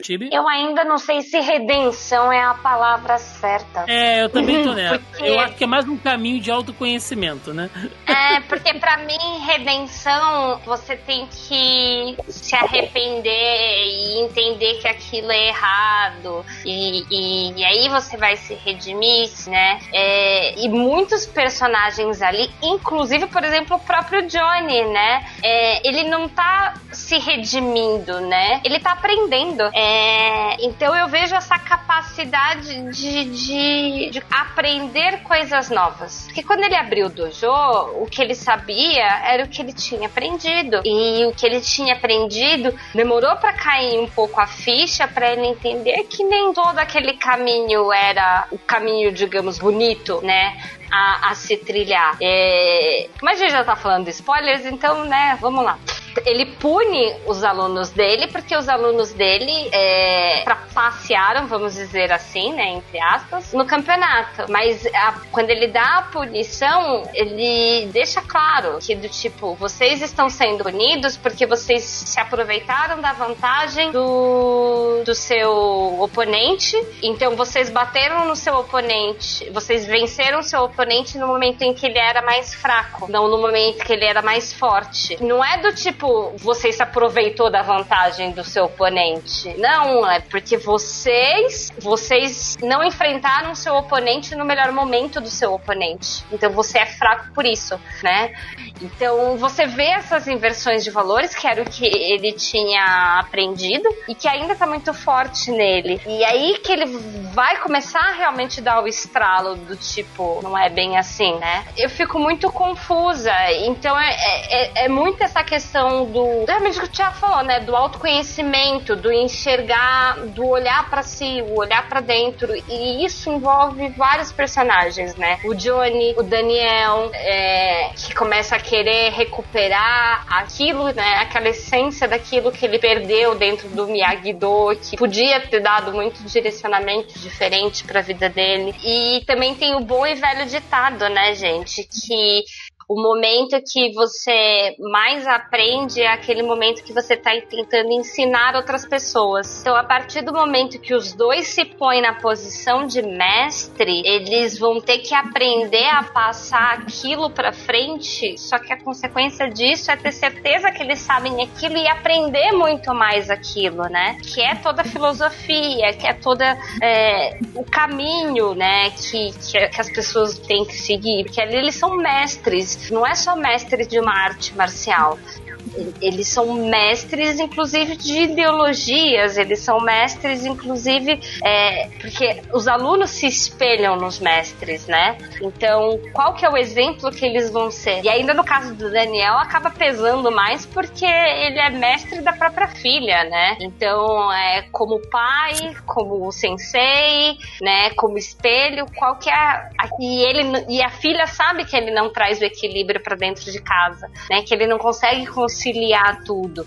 Acaba tendo os pesos. E eu não sei se a redenção é a palavra melhor correta, mas a gente quer ver o caminho que eles vão trilhar a partir de todas essas merdas por conta das consequências do que aconteceu. É, quando eu disse redenção, eu não tô falando do ponto de vista da minha percepção. Eu tô falando assim, pelo que me pareceu no roteiro. Porque no roteiro eles constroem todos os personagens, direto ou indiretamente, tem o Sr. Miyagi como bússola moral, saudoso Pet Morita. É, é e, então, assim, na segunda temporada você vai ver o. De uma maneira até meio cômica, o Johnny, sem saber, imitando o, o método de treinamento do, do Pet Morita. Sabe, fazendo atividades através de outras coisas, aquela coisa bem do Karate Kid 1, do lixar madeira, passar cera, não sei o que, pinta muro. Só é... que o método dele é mais roots. é, não, é, ele faz do jeito louco dele. E eu acho que essa é a parte que eu falo da redenção. Porque nesse momento o roteiro tá te mostrando: olha, ele tá se aproximando do jeito maluco e bizarro dele, ele tá, ele tá virando, ele tá se direcionando pro Sr. Miyagi. É, é como se fosse um farol, sabe? E quando o, o Daniel cria um, um pouco mais, não, eu preciso ser o mestre, eu preciso ser o pai, eu preciso achar um equilíbrio entre tudo na minha vida, é a hora que ele lembra de um treinamento, e aí ele faz um negócio, não, vocês não vão pintar, vocês vão fazer esse aqui do equilíbrio e tal, consertar o dojo. Aí ele vai ficando mais Sr. Miyagi, ele usa umas frases Sr. Miyagi. Então, assim, sempre que o, o, a, o farol moral da série é o Sr. Miyagi. Então, eu acho que eu, eu interpreto como um caminho de redenção sempre que os personagens vão nessa direção. E, em compensação, você tem o farol imoral, que é o personagem do mestre do John Lawrence. Então, sempre que os personagens vão se aproximando daquela filosofia do Cobra Kai raiz, é o sinal de que eles estão se desviando do caminho, do caminho moral na série. É o meu entendimento do roteiro.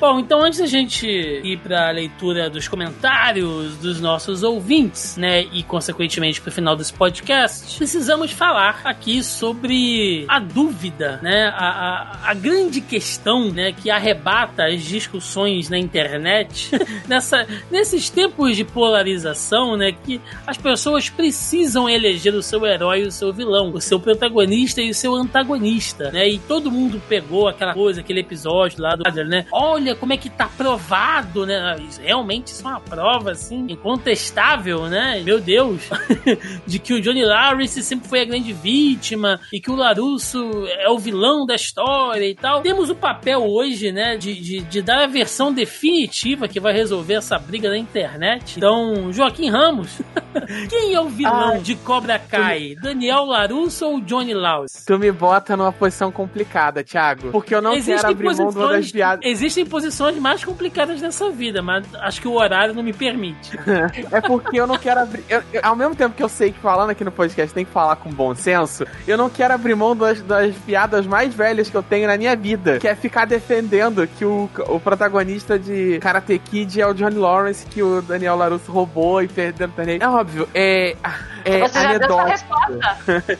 Quando eu falo isso, é anedótico. É, eu acho que a grande graça da série do Cobra Kai é, é poder fazer essa brincadeira e mostrar que nenhum dos dois é, é só bom ou ruim. E, e se tem um vilão em Cobra Kai, é o mestre John Lawrence. Mas não, definitivamente não é o Johnny nem o Daniel LaRusso. E você, Tibi? Vilão, pra mim, Samantha LaRusso. Não. a pergunta foi: quem tá certo não. e quem tá errado? Johnny Lawrence ou Daniel LaRusso? Não vem não, querer dar perguntou, Miguel Você aí, perguntou não, quem é o vilão de Cobra Kai. Quem é o vilão não, de Cobra Kai é Samantha LaRusso. Tá, eu, eu, vou mudar tá resposta. Eu, eu, voto com o relator. A Tibi tá certa. Mas vocês estão, hein, com um dedinho, com medo de molhar o pé. Esse argumento da Tibi tá mais quebrada que a coluna do Miguel no final da segunda temporada. Tibi, por favor, responda. Quem tá certo, quem tá errado. Posicione-se.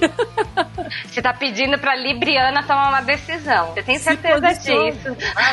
Não, é. Eu acho que assim, assistindo o. Eu concordo super com o Joaquim. Todo mundo erra, né? Todo mundo tem uh, o lado certo e o lado errado da história. Cada um defende aquilo que é que foi consequência do seu background e da sua história, mas se for colocar numa balança e isolando todo o contexto e, né, dentro do seriado, o Johnny tá certo. Mas são coisas assim, tipo, se você colocar o que a história te contou e falar, é, isso daqui é ponto para fulano, isso daqui é ponto pra fulano, isso daqui é ponto pra... O Johnny tem mais ponto positivo dentro do que a história chegou até então. Mas isso não quer dizer que os dois estão 100% corretos e os dois não fizeram também coisas erradas, né? É, contando do que a história conta, né? Uhum. Bom, Mas a vilã é, é a Samantha.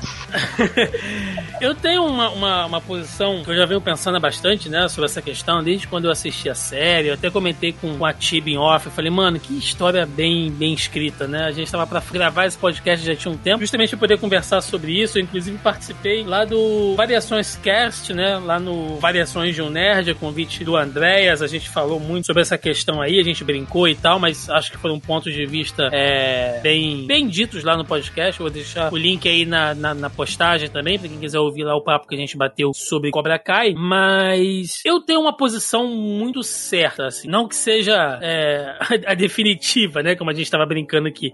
Mas para mim é muito claro, assim. É, o Johnny, por mais que ele que a gente saiba depois, né? Que ele se tornou essa pessoa babaca pela criação dele, uh, as pessoas têm que ser responsabilizadas pelos erros dela, né? O Johnny era um garoto muito complicado, era o típico buller, né? Enfim, uh, era covarde porque geralmente agia em bando, em gangue. E aí eu vejo essa, essa piada, né, lá do How I Met Your Mother, que o Joaquim gosta, enfim, dizendo, provando, né, entre aspas, assim, que o Daniel foi o cara que fez a briga, que, que puxou a briga. Inclusive tem aquele episódio onde o Johnny tá contando a versão dele, né? muita gente fica assim, tá vendo? É a série dizendo que o Johnny tá certo. Não, meu, a, a não, meu consagrado. Não, a série tá dizendo nada. O Johnny tá contando é... a versão dele. Cacete, vê o que tá escrito. Essa é a visão do Johnny, meu amigo. Não é o escritor da série falando, aqui está a posição oficial da série Cobra Kai e tal. Não é isso, cara. A, até porque um dos produtores, um dos maiores produtores da série é o ator do Johnny Lawrence. Exato, exato. Então, assim, é, a, aquela ali é só a visão do Johnny Johnny das coisas. Então, vale lembrar que, né, toda treta começa, lógico que eu tô sendo muito pontual, né? Tem muito mais coisas em volta disso, mas se vocês pegarem o Karate Kid, você vê que a treta toda começa definitivamente na cena da praia, quando o Johnny chega ali, ele já tinha ele, ele já não, já tinha brigado com a, com a Ali, né? E a Ali tá numa festinha ali na praia, ali naquele luau ali, ela, o Daniel e o pessoal lá da escola, e o Johnny chega escrotizando, né? Gritando com ela na frente de todo mundo,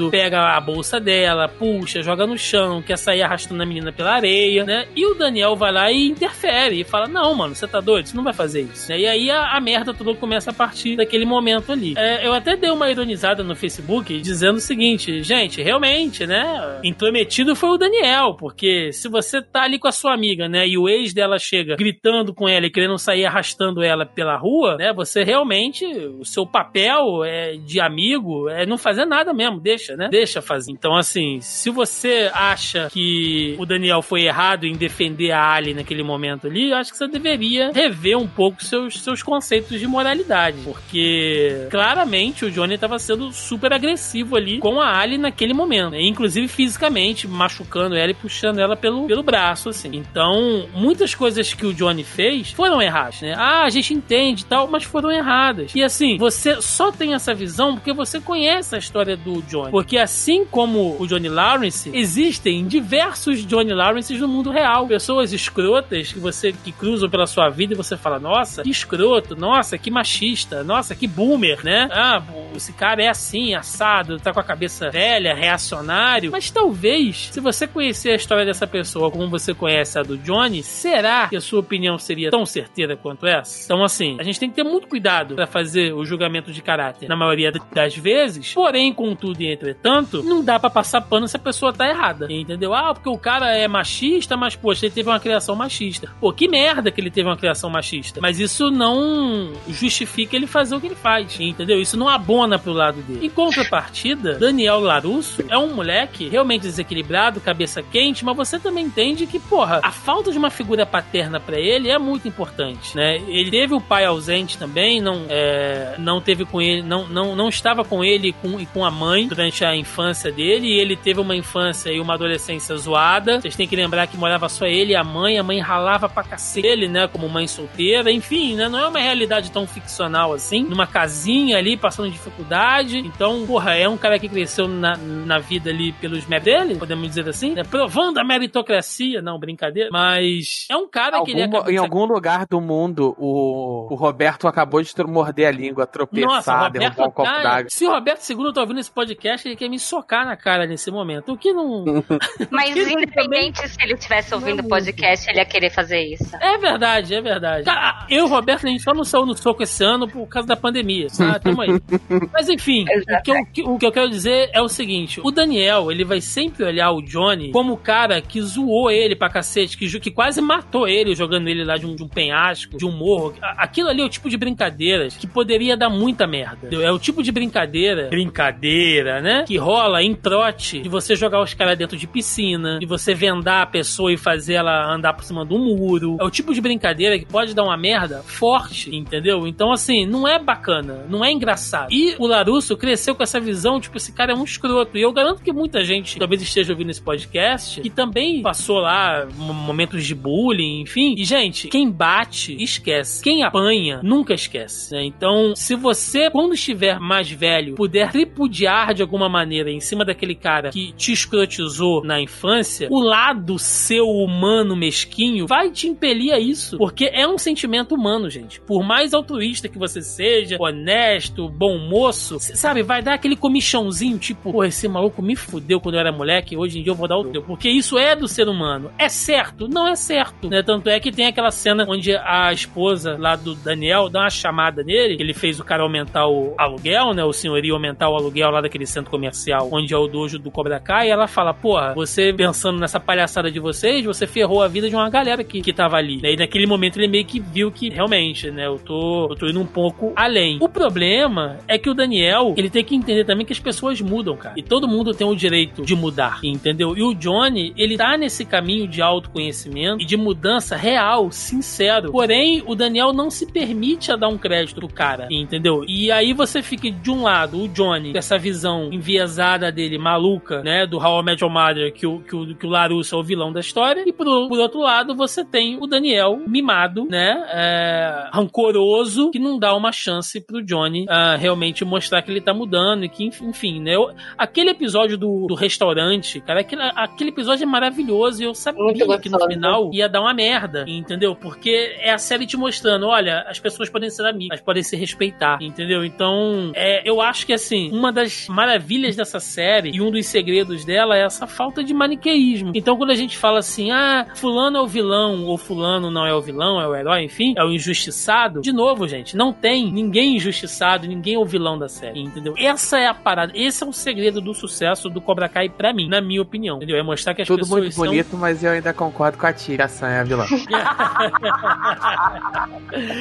Bom, com esse, com esse apontamento maravilhoso, né, vamos aqui pra, pra, leitura, pra leitura de comentários do nosso grupelho do Facebook. Lembrando mais uma vez aqui, se você está ouvindo esse podcast e ainda não faz parte do nosso grupelho, tá dando mole, tá marcando bobeira, né? O link tá na postagem aí, logo abaixo é o nosso player. Você pode clicar e fazer parte do nosso grupelho do Zoneando Podcast no Facebook ou procura lá o Zoneando Podcast, onde toda semana eu jogo o link da pré-pauta, faço um postzinho lá pra galera comentar, deixar perguntas, enfim, né? Participar com a gente na construção da pauta. E essa semana eu joguei. Pessoal, podcast da semana sobre Cobra Kai. Perguntas e comentários, né? E tivemos aqui algumas sequências. O Pedro Henrique, nosso amigo Pedro Henrique, jogou aqui uma, uma sequência, né? Muita coisa a gente, a gente já comentou, mas vamos lá, né? É, mais alguém fez aulas de karatê na época dos filmes, cara, eu passei a gostar de arte marcial com os filmes do Van Damme, não do Karate Kid.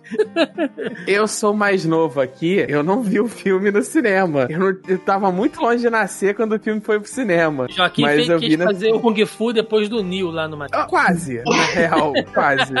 Mas eu cheguei a fazer algum um, um ou dois, eu fiz dois ou três meses na real de Karate Shotokan. E ele pergunta aqui, ó, desculpa. Eu ia falar, eu fiz, não, eu, cheguei a fazer Karate, mas não por conta do filme, mas porque eu fazia uma escolinha de, de esportes que tinha, mas eu acabei nem fazendo muito, fiz duas, três aulas só. E aí meu caminho seguiu mesmo no Taekwondo uns anos depois. É, que aí, por conta da vida, eu parei na vermelha ponta preta, mas não foi influência do filme também. Você tem, você tem 40 centímetros de perna, Tibi. Você luta taekwondo? Como é que você faz? Ué, a gente aprende a voar, né? Falou o suficiente pra chutar o seu saco, seu arrombado. Dou uma cabeçada no seu saco que você perde o ar. Inclusive, o Pedro pergunta aqui, ó, quem praticava ou pratica artes marciais aprendeu apenas a bater ou também aprendeu a filosofia oriental? Então, Pedro, e... o Joca e a Tibi já falaram. Cara, eu é, fiz... Na real, eu, na real, eu fiz outras artes, né? Eu fiz muito mais. É. Eu fiz dois, an dois anos de Kung Fu e eu fiz seis anos de Muay Thai Boxing. Quando eu fiz Kung Fu, eu aprendi bastante da filosofia. Sim. A filosofia era parte importantíssima. Muay Thai Boxing era é, strike fast, strike no mercy, sabe? Cara, eu vou te é, dizer. É, era bem Cobra Kai. Vou te dizer que não. E eu pratiquei as mesmas artes, assim. Eu fiz é, um ano e pouquinho de Kung Fu, né? Que foi bem bacana, assim, estilo garra de águia, foi bem legal. Uh, mas Muay Thai, eu fiz também um bom tempo, cara. Bem uns quatro anos de Muay Thai e o meu, o meu, o meu mestre vinha de uma escola de boxe, né? E depois ele passou lá pro Muay Thai, enfim, meio que fez uma, uma união ali nos, nos dois estilos. A, a, minha base é muito mais voltada pro boxe, né? Do que do Muay Thai em, em si. Mas a disciplina dentro do dojo, e ele sempre deixou claro o seguinte: você, eu quero que você faça a arte marcial por você, entendeu? Seja para competir, seja para se defender, e ele sempre deixava muito claro isso quando as pessoas entravam, né? E ele sempre foi muito certo, assim, nas coisas. Nunca gostou de covardia, sempre. Cara, que quer ver levar um, um esporro, né? Fala um palavrão dentro do dojo. Fala um palavrão em cima do tatame pra você ver. Vai mexer no. Cara, eu lembro até hoje de um dia que um moleque entrou comendo açaí em cima do dojo. Maluco, eu, eu, eu acho que aquele moleque não deve comer açaí até hoje. Tamanho trauma psicológico infligido ele naquele dia.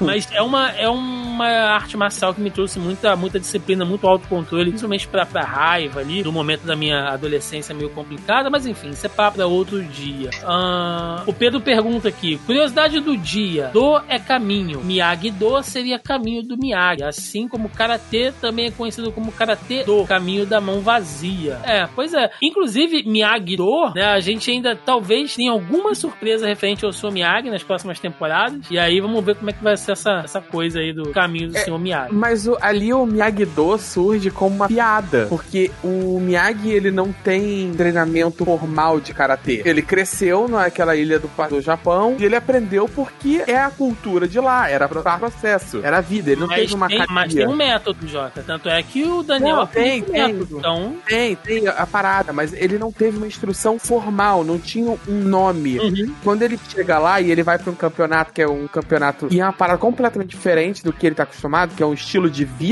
e ali é um esporte, ele, ele vira assim: ah, não, tem que ser faixa preta, e qual é o nome do estilo? Aí ele, ah, Miyagi-Do. E ele fala o nome e ele puxa a faixa de alguém e dá pro Daniel vestir pra ele poder ser faixa preta e poder competir, sabe? Porque não tinha nada disso. É uma piadinha ali no filme. E acabou Sim. virando o Willow. O Thiago Santos, meu xará, né? É, ele pôs aqui: a opinião de vocês Será que vão aparecer personagens do filme 3 ou até mesmo do 4, que é uma bomba? Cara, Karate Kid 4 eu apaguei da minha memória, assim, real. Real, não lembro nada. Nem Apaguei Pera, real. Karate Kid 4 é o com a menina? Isso. É, não, eu acho ele que é ruim. É canon, cara. É canon esse filme? Eu não sei. Ele é ruim, mas ele é ruim em sessão da tarde. É. Eu não acho, eu acho ele que... tão pior que o 3, por exemplo. Eu acho que pode até aparecer algumas coisas referentes ao 2 e do 3, mas o foco é no, é no 1 mesmo, né? Até porque uhum. você já já tem muito personagem novo ali. É, ele faz uma referência ali ao início. Ele faz uma referência ao Karate Kid 2, mas eu não vi ele fazendo nenhuma referência ao Karate Kid 3. Nem mencionar nada que aconteceu ali no 3. Eu acabei de googlar, né? Porque eu não lembrava do Karate Kid 4. E, É com a Hilary Swank. Cara, eu tô assistindo.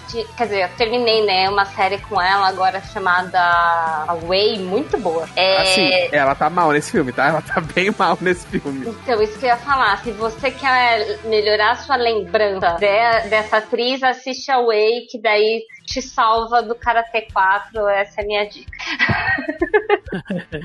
O Andréas comentou aqui: descaso com um carro que ganhou do seu Miyagi. Pronto, falei. Ainda botou aqui que eu não me importo com esse detalhe, o carro não vira um robô gigante destruidor de cidade. É, o André está falando isso porque no podcast que a gente gravou, ele ficou muito puto, porque na cabeça dele, o Daniel San, né, fez muito descaso com o carro que ele ganhou do seu Miyagi, deixando o carro encostado lá no dojo, né? Ah, e eu falei pra ele justamente o contrário, porque o carro traz tantas lembranças do seu Miyagi, ele prefere não usar, né? Porque é doloroso ficar andando naquele carro ali. Mas o André está muito sentimental, cara. Você quer um abraço, André? Te mando De um modo abraço. geral, eu, eu não sei, eu entendi que ele receber aquele carro do seu Miyagi é o motivo pelo qual ele tem a concessionária hoje. Também. A Tanto é que relação dá- dele com a faceira e tal. Ele dá um bonsai de brinde, né, cara? Que é mais É, é, tem, todo, referência. tem toda uma parada dele não, não se desligar do Miyagi, sabe? Tem. E, e querendo ou não, você vê o valor sentimental, né? Tem uma hora lá que é, zoam o carro e ele fica puto, né? E ele fala, Sim. era o carro do, do, do Sr. Miyagi. E, e querendo ou não, aí a gente fala também de uma outra visão, né? O- os carros que ele vendem são muito é, esportivos, né? Ele não ia poder andar com aquilo. Aí você vê como ele guarda aquilo de uma forma preciosa, né? É, é meio como se fosse um dos troféus que ele guarda. Sim. É que o Andrés é um cara muito rancoroso. Por falar em, em rancor, né? Roberto II co- comentou aqui. Por que as pessoas não podem interpretar a série diferente do Thiago? Eu, segundo o Roberto, eu tenho que passar pano pro Johnny Lawrence. É, na verdade, não, cara. Elas podem, inclusive, discordar de mim. Não tem problema, né? Elas vão estar erradas, mas elas podem discordar de mim sem nenhum problema. O- Já sei o que a gente faz. Ano que vem, a gente põe no tatame de um lado o Thiago, do outro lado o Roberto, e põe os dois pra lutar. Quem ganhar a luta tá certo. Com esse físico pós-pandemia que a gente tá, vai, vai ser uma beleza essa luta, né? Não vai ser karatê, Pensa vai ser sumô.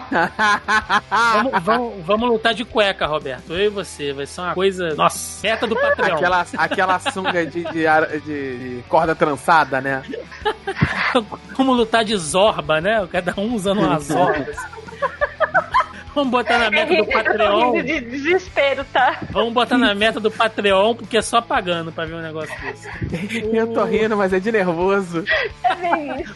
Tô rindo, mas é de trauma, né? O, o Diogo Lopes, nosso amigo Diogão, jogou aqui. Será que o problema do Daniel Larusso com a volta do Cobra Kai é trauma do passado ou medo de não conseguir transmitir os ensinamentos do Sr. Miyagi para outros como ele fez, né, com ele? Bom, a gente já comentou aí, na minha opinião, é realmente esse, esse- trauma, cara. Ele precisa se, se desprender disso aí. O Rodrigo Moquepon, lembrei de um episódio de Jovens Titãs em Ação, onde eles voltam aos anos 80 para comprar um vinil, mas precisam passar pelos babacas dos anos 80, pois todo filme e série dessa época tinham bullying. Pois é, inclusive o Cobra Kai, na segunda temporada não, mas na primeira tem as músicas, tem umas tomadas bem anos 80, cara. Eu acho isso bem Linda. legal, né? O John Lennon aqui citou que a série tá hypada demais, que ele vai esperar.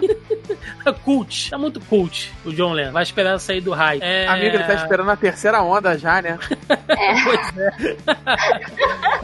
O- A série já foi cult, ficou pop e ele tá esperando voltar de novo. Ele tava esperando a versão em preto e branco É, do Cobra Kai. É, o Fábio Moron jogou aqui algumas considerações. Olha, série sensacional. Acho que seria legal mencionar, né, o que é um spoiler, ah, o fato do ator que interpretou o Tommy, né, o Rob Garrison, ter falecido após ter interpretado o personagem com uma doença terminal na segunda temporada. Esse episódio foi muito bonito. O episódio do encontro, né, dos amigos do Cobra Kai foi realmente foi bem, foi bem legal. Foi. Ah, ele colocou aqui: acham que a Netflix vai amenizar a série? Ela de fato é pesada e bem politicamente incorreta. Creio que a Netflix não fará mudanças drásticas como muitos criticam, mas provavelmente teremos bom senso no resultado final com algum Cat Nary Tale. Fábio, cara, eu, eu não, sinceramente, eu não sei dizer, cara, porque a Netflix também, ela joga uns conteúdos assim, meio tipo, vocês que lutem, né? É, ficou ofendido? O problema é seu. Então, realmente não, não sei o que esperar. Eu acho que se ela mudar a essência do seriado, a quarta temporada que está, como eles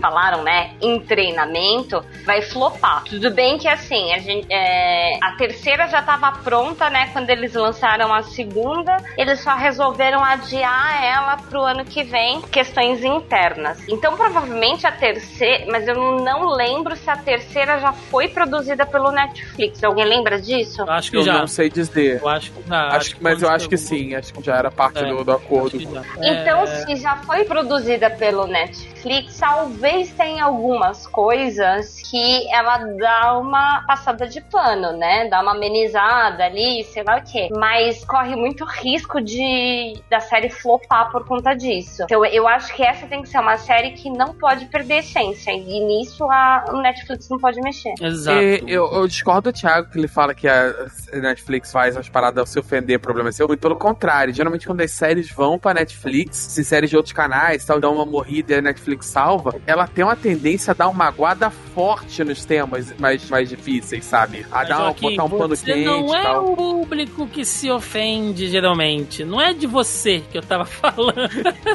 Entendeu? Tem uma galera que se ofende hard pra cacete. Não é você. Aquela outra Hum. galera. Aquela outra, entendeu? É, não, mas aqui. É, tudo bem, vai. O Fábio ainda jogou aqui, olha. O Jaden Smith podia fazer uma aparição surpresa com o Jack Chan. Cara, o Jack Chan seria até legal, mas pra trazer o filho do Will Smith, teria que trazer ou o Will Smith também, que gosta de aparecer em tudo. E aí só a aparição deles ia ser o orçamento inteiro da série e não ia dar certo. É... Kung Fu eu que Kid não deu certo, gente. Eu acho que não, não é legal misturar. Eu gosto, eu gosto daquele filme. Eu, go- Eu acho eu que- gosto, eu gosto. É isso que eu vou falar. As Gosto. pessoas têm muito problema com aquele filme. Eu acho que as pessoas são muito presas na, na memória da infância deles no Karate Kid. Que é um filme que eu amo, mas ele tem muito problema de linguagem e de direção ainda. Todos os assim. elementos que fazem Karate Kid ser Karate Kid estão no filme do Jack Chan, gente. Sim, mas pra mim a base é porque você tem um filme de Kung Fu chamado Karatê, né? Mas... Assim, eu te deixa eu te contar um É, segredo, assim, que eles é. não estavam karatê no primeiro filme também, não. Pois é, pois é. Muitas daquelas É, coisas é, de karatê que a gente via ali não era karatê. Aquilo ali, é, Garça é Kung Fu. É, inclusive, o. Eles só chamam de Karate Kid porque meio que nos Estados Unidos, naquela época, qualquer luta oriental era karatê. Kung Fu era karatê, karatê era karatê, judô era karatê, muay thai é karatê. Isso, Isso vai, é isso vai mudar. com- Isso vai mudar no, com a entrada tipo do MMA da vida que as devem ser. Tudo bem que a gente tá falando disso, mas pra mim eu- é, é tipo, sabe, episódio 4 e episódio. Nossa. e episódio 8, né? Que um é tipo cópia do outro e, e só muda. A, a essência é a mesma, mas só muda os personagens. É isso. É mais ou menos. hashtag, hashtag Tibi Conservador. O Cláudio, o Cláudio Boaventura jogou aqui. Vi o trailer da série e não consegui me empolgar. Talvez por eu não ser mais adolescente e não me identificar com a maioria daqueles personagens. E o fato de dois caras velhos que parecem não praticar nenhum esporte já faz muito tempo voltarem a praticar e de repente serem mestres não me passou muita credibilidade. Cláudio, deixa eu te contar um negócio. A sua opinião é exatamente a opinião que eu tinha alguns meses atrás. Exatamente. As pessoas vinham falar comigo e eu respondia isso. Não, velho, já era, pelo amor de Deus. Né? A gente começou o podcast falando isso, que o Joaquim indicou e tal, né? E eu dei aquela xoxada, né? Depois eu vejo e tal. Mas, velho, assiste. Assiste, porque não, não- tem muito pouco dessa pegada adolescente. Assiste, cara. É uma, se você gosta de uma série bem escrita, assiste, você vai. Eu acho que você vai mudar seu ponto de vista. Só, só acrescentar um detalhe. É assim, eles voltam, tá? Mas é, eles voltam a lutar, independente de ser isso não mostra que eles estão 100% do físico uau, uau, uau. Então, é, é, tem esse gap ainda, né? Até porque não é uma série de pancadaria, né? É. Essa questão da luta em si fica realmente bem, bem relegada. A série trata de muitos outros temas. O João fez uma recomendação aqui, ó. Fala pro Joaquim gravar de cosplay. Já tá gravando ali de cosplay do, do Johnny Lawrence. Pra fechar, o Rodrigo Caetano diz que o verdadeiro vilão do Cobra Kai é o grupo El Chan, que fez a cobra subir. Então. com essa ponderação muito madura, né? A gente vai pro encerramento do podcast. Joaquim Ramos, o que você espera das próximas temporadas de Cobra Kai? Muito rapidamente. Como eu falei, eu espero ver um desenvolvimento melhor dos personagens. Eu espero que, sinceramente, a Netflix não faça aquela aguada tradicional dela. Então, eu quero ver trabalhar um pouco melhor as meninas. E, e que não perca a série no maquineísmo barato. Tibi? Eu quero, eu concordo com o Joaquim, eu quero né, ver mais o protagonismo feminino aí, entender um pouco pouco mais é, a, a, profundidade da história das meninas. Nossa, eu acho que eu fiquei tão. Eu tô gostando tanto, né, da história, do jeito que ela tá sendo contada, que eu não quero que essa fórmula de um episódio você criar uma opinião e no episódio seguinte a sua opinião é completamente quebrada. É, eu, eu não queria que isso perdesse, sabe? Porque várias vezes, cara, é normal, a gente tá assistindo um negócio negócio, a gente começa a julgar, né, os personagens, as atitudes.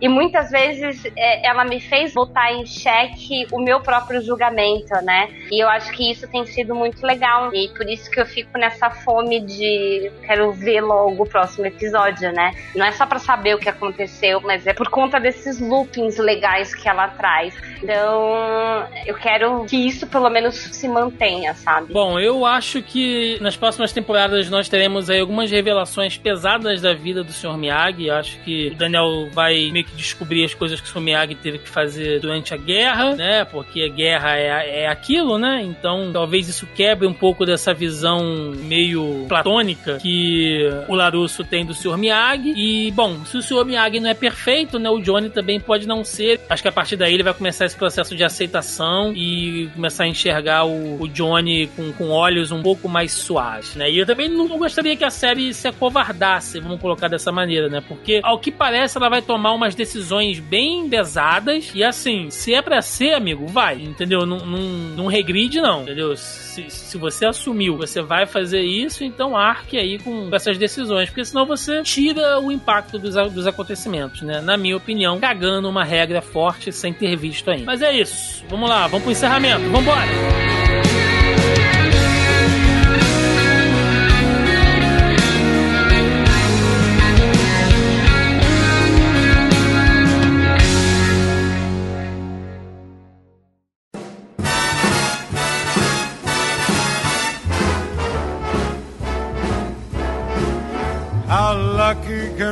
Can one guy be?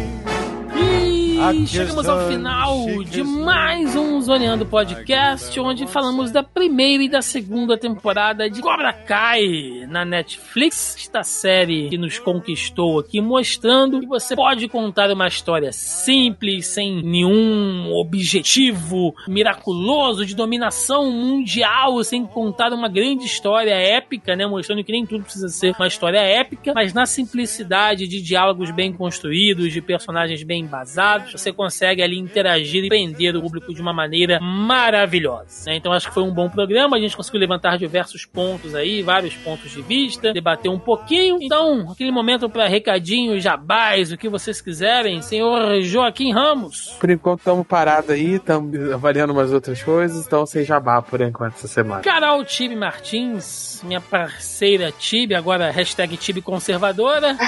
Deixa aí seus... Até parece seus jabás aí, onde a galera te encontra, o espaço é seu. Bora lá. Então vocês sabem, mensalmente eu tô aqui, né, no Zona E com o Cosplay em Cast, então fica aí de olho, porque todo mês estamos falando aí do Mundinho Cosplay. Se você ainda não assina o nosso feed, vai lá no site e pega lá o feed certinho para assinar. Tá muito bacana programas. E também, além de me seguir nas redes sociais, né, arroba Martins praticamente todas as redes sociais, é, eu sou apresentadora criadora do JBC Channel, que é o YouTube da, da editora JBC, e a gente está lá semanalmente com vários conteúdos falando sobre relançamentos, é, reimpressões, novidades da editora. E aí eu sempre trago aí alguns questionamentos, né, alguns comentários que vocês fazem aí é, que vocês querem saber sobre os títulos, as obras, né? Então, deixo o convite também para você assinar e acompanhar o que a gente está fazendo lá na editora JB. Perfeito! Lembrando mais uma vez que você pode fazer parte do nosso grupeiro no Zoneando Podcast, né? Onde vocês viram aí toda semana. Jogamos o tópico da pré-pauta os nossos ouvintes maravilhindos nos ajudam aqui na construção do roteiro, né? Com a participação direta aqui, trazendo perguntinhas e comentários. Então, se você também quiser participar, conhecer uma galera, bater papo, ver meme, enfim, né? Ficar por dentro de tudo que acontece, não só aqui no podcast, mas nesse universo do Zona E. Entra lá, Zoneando Podcast no Facebook, no nosso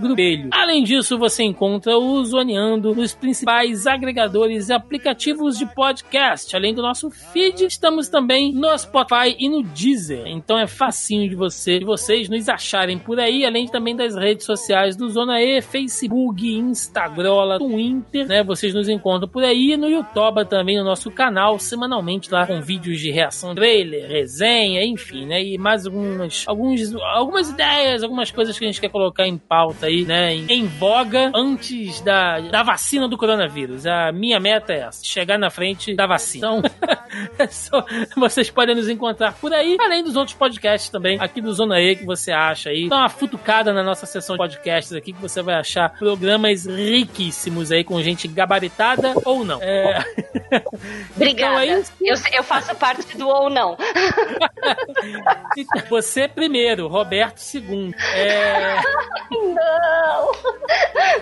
Então é isso. Deixem nos comentários aí a opinião de vocês o que, que, vocês acham que vem por aí em Cobra Kai? Quem é o vilão de Cobra Kai? De que lado você fica nesses tempos tão polarizados? Onde estamos vivendo na, na Guerra Fria 3.0? Deixem nos comentários aí a opinião de vocês. E é isso, gente. Ficamos por aqui e até semana que vem. Um abraço e até mais. Valeu! Falou! Falou!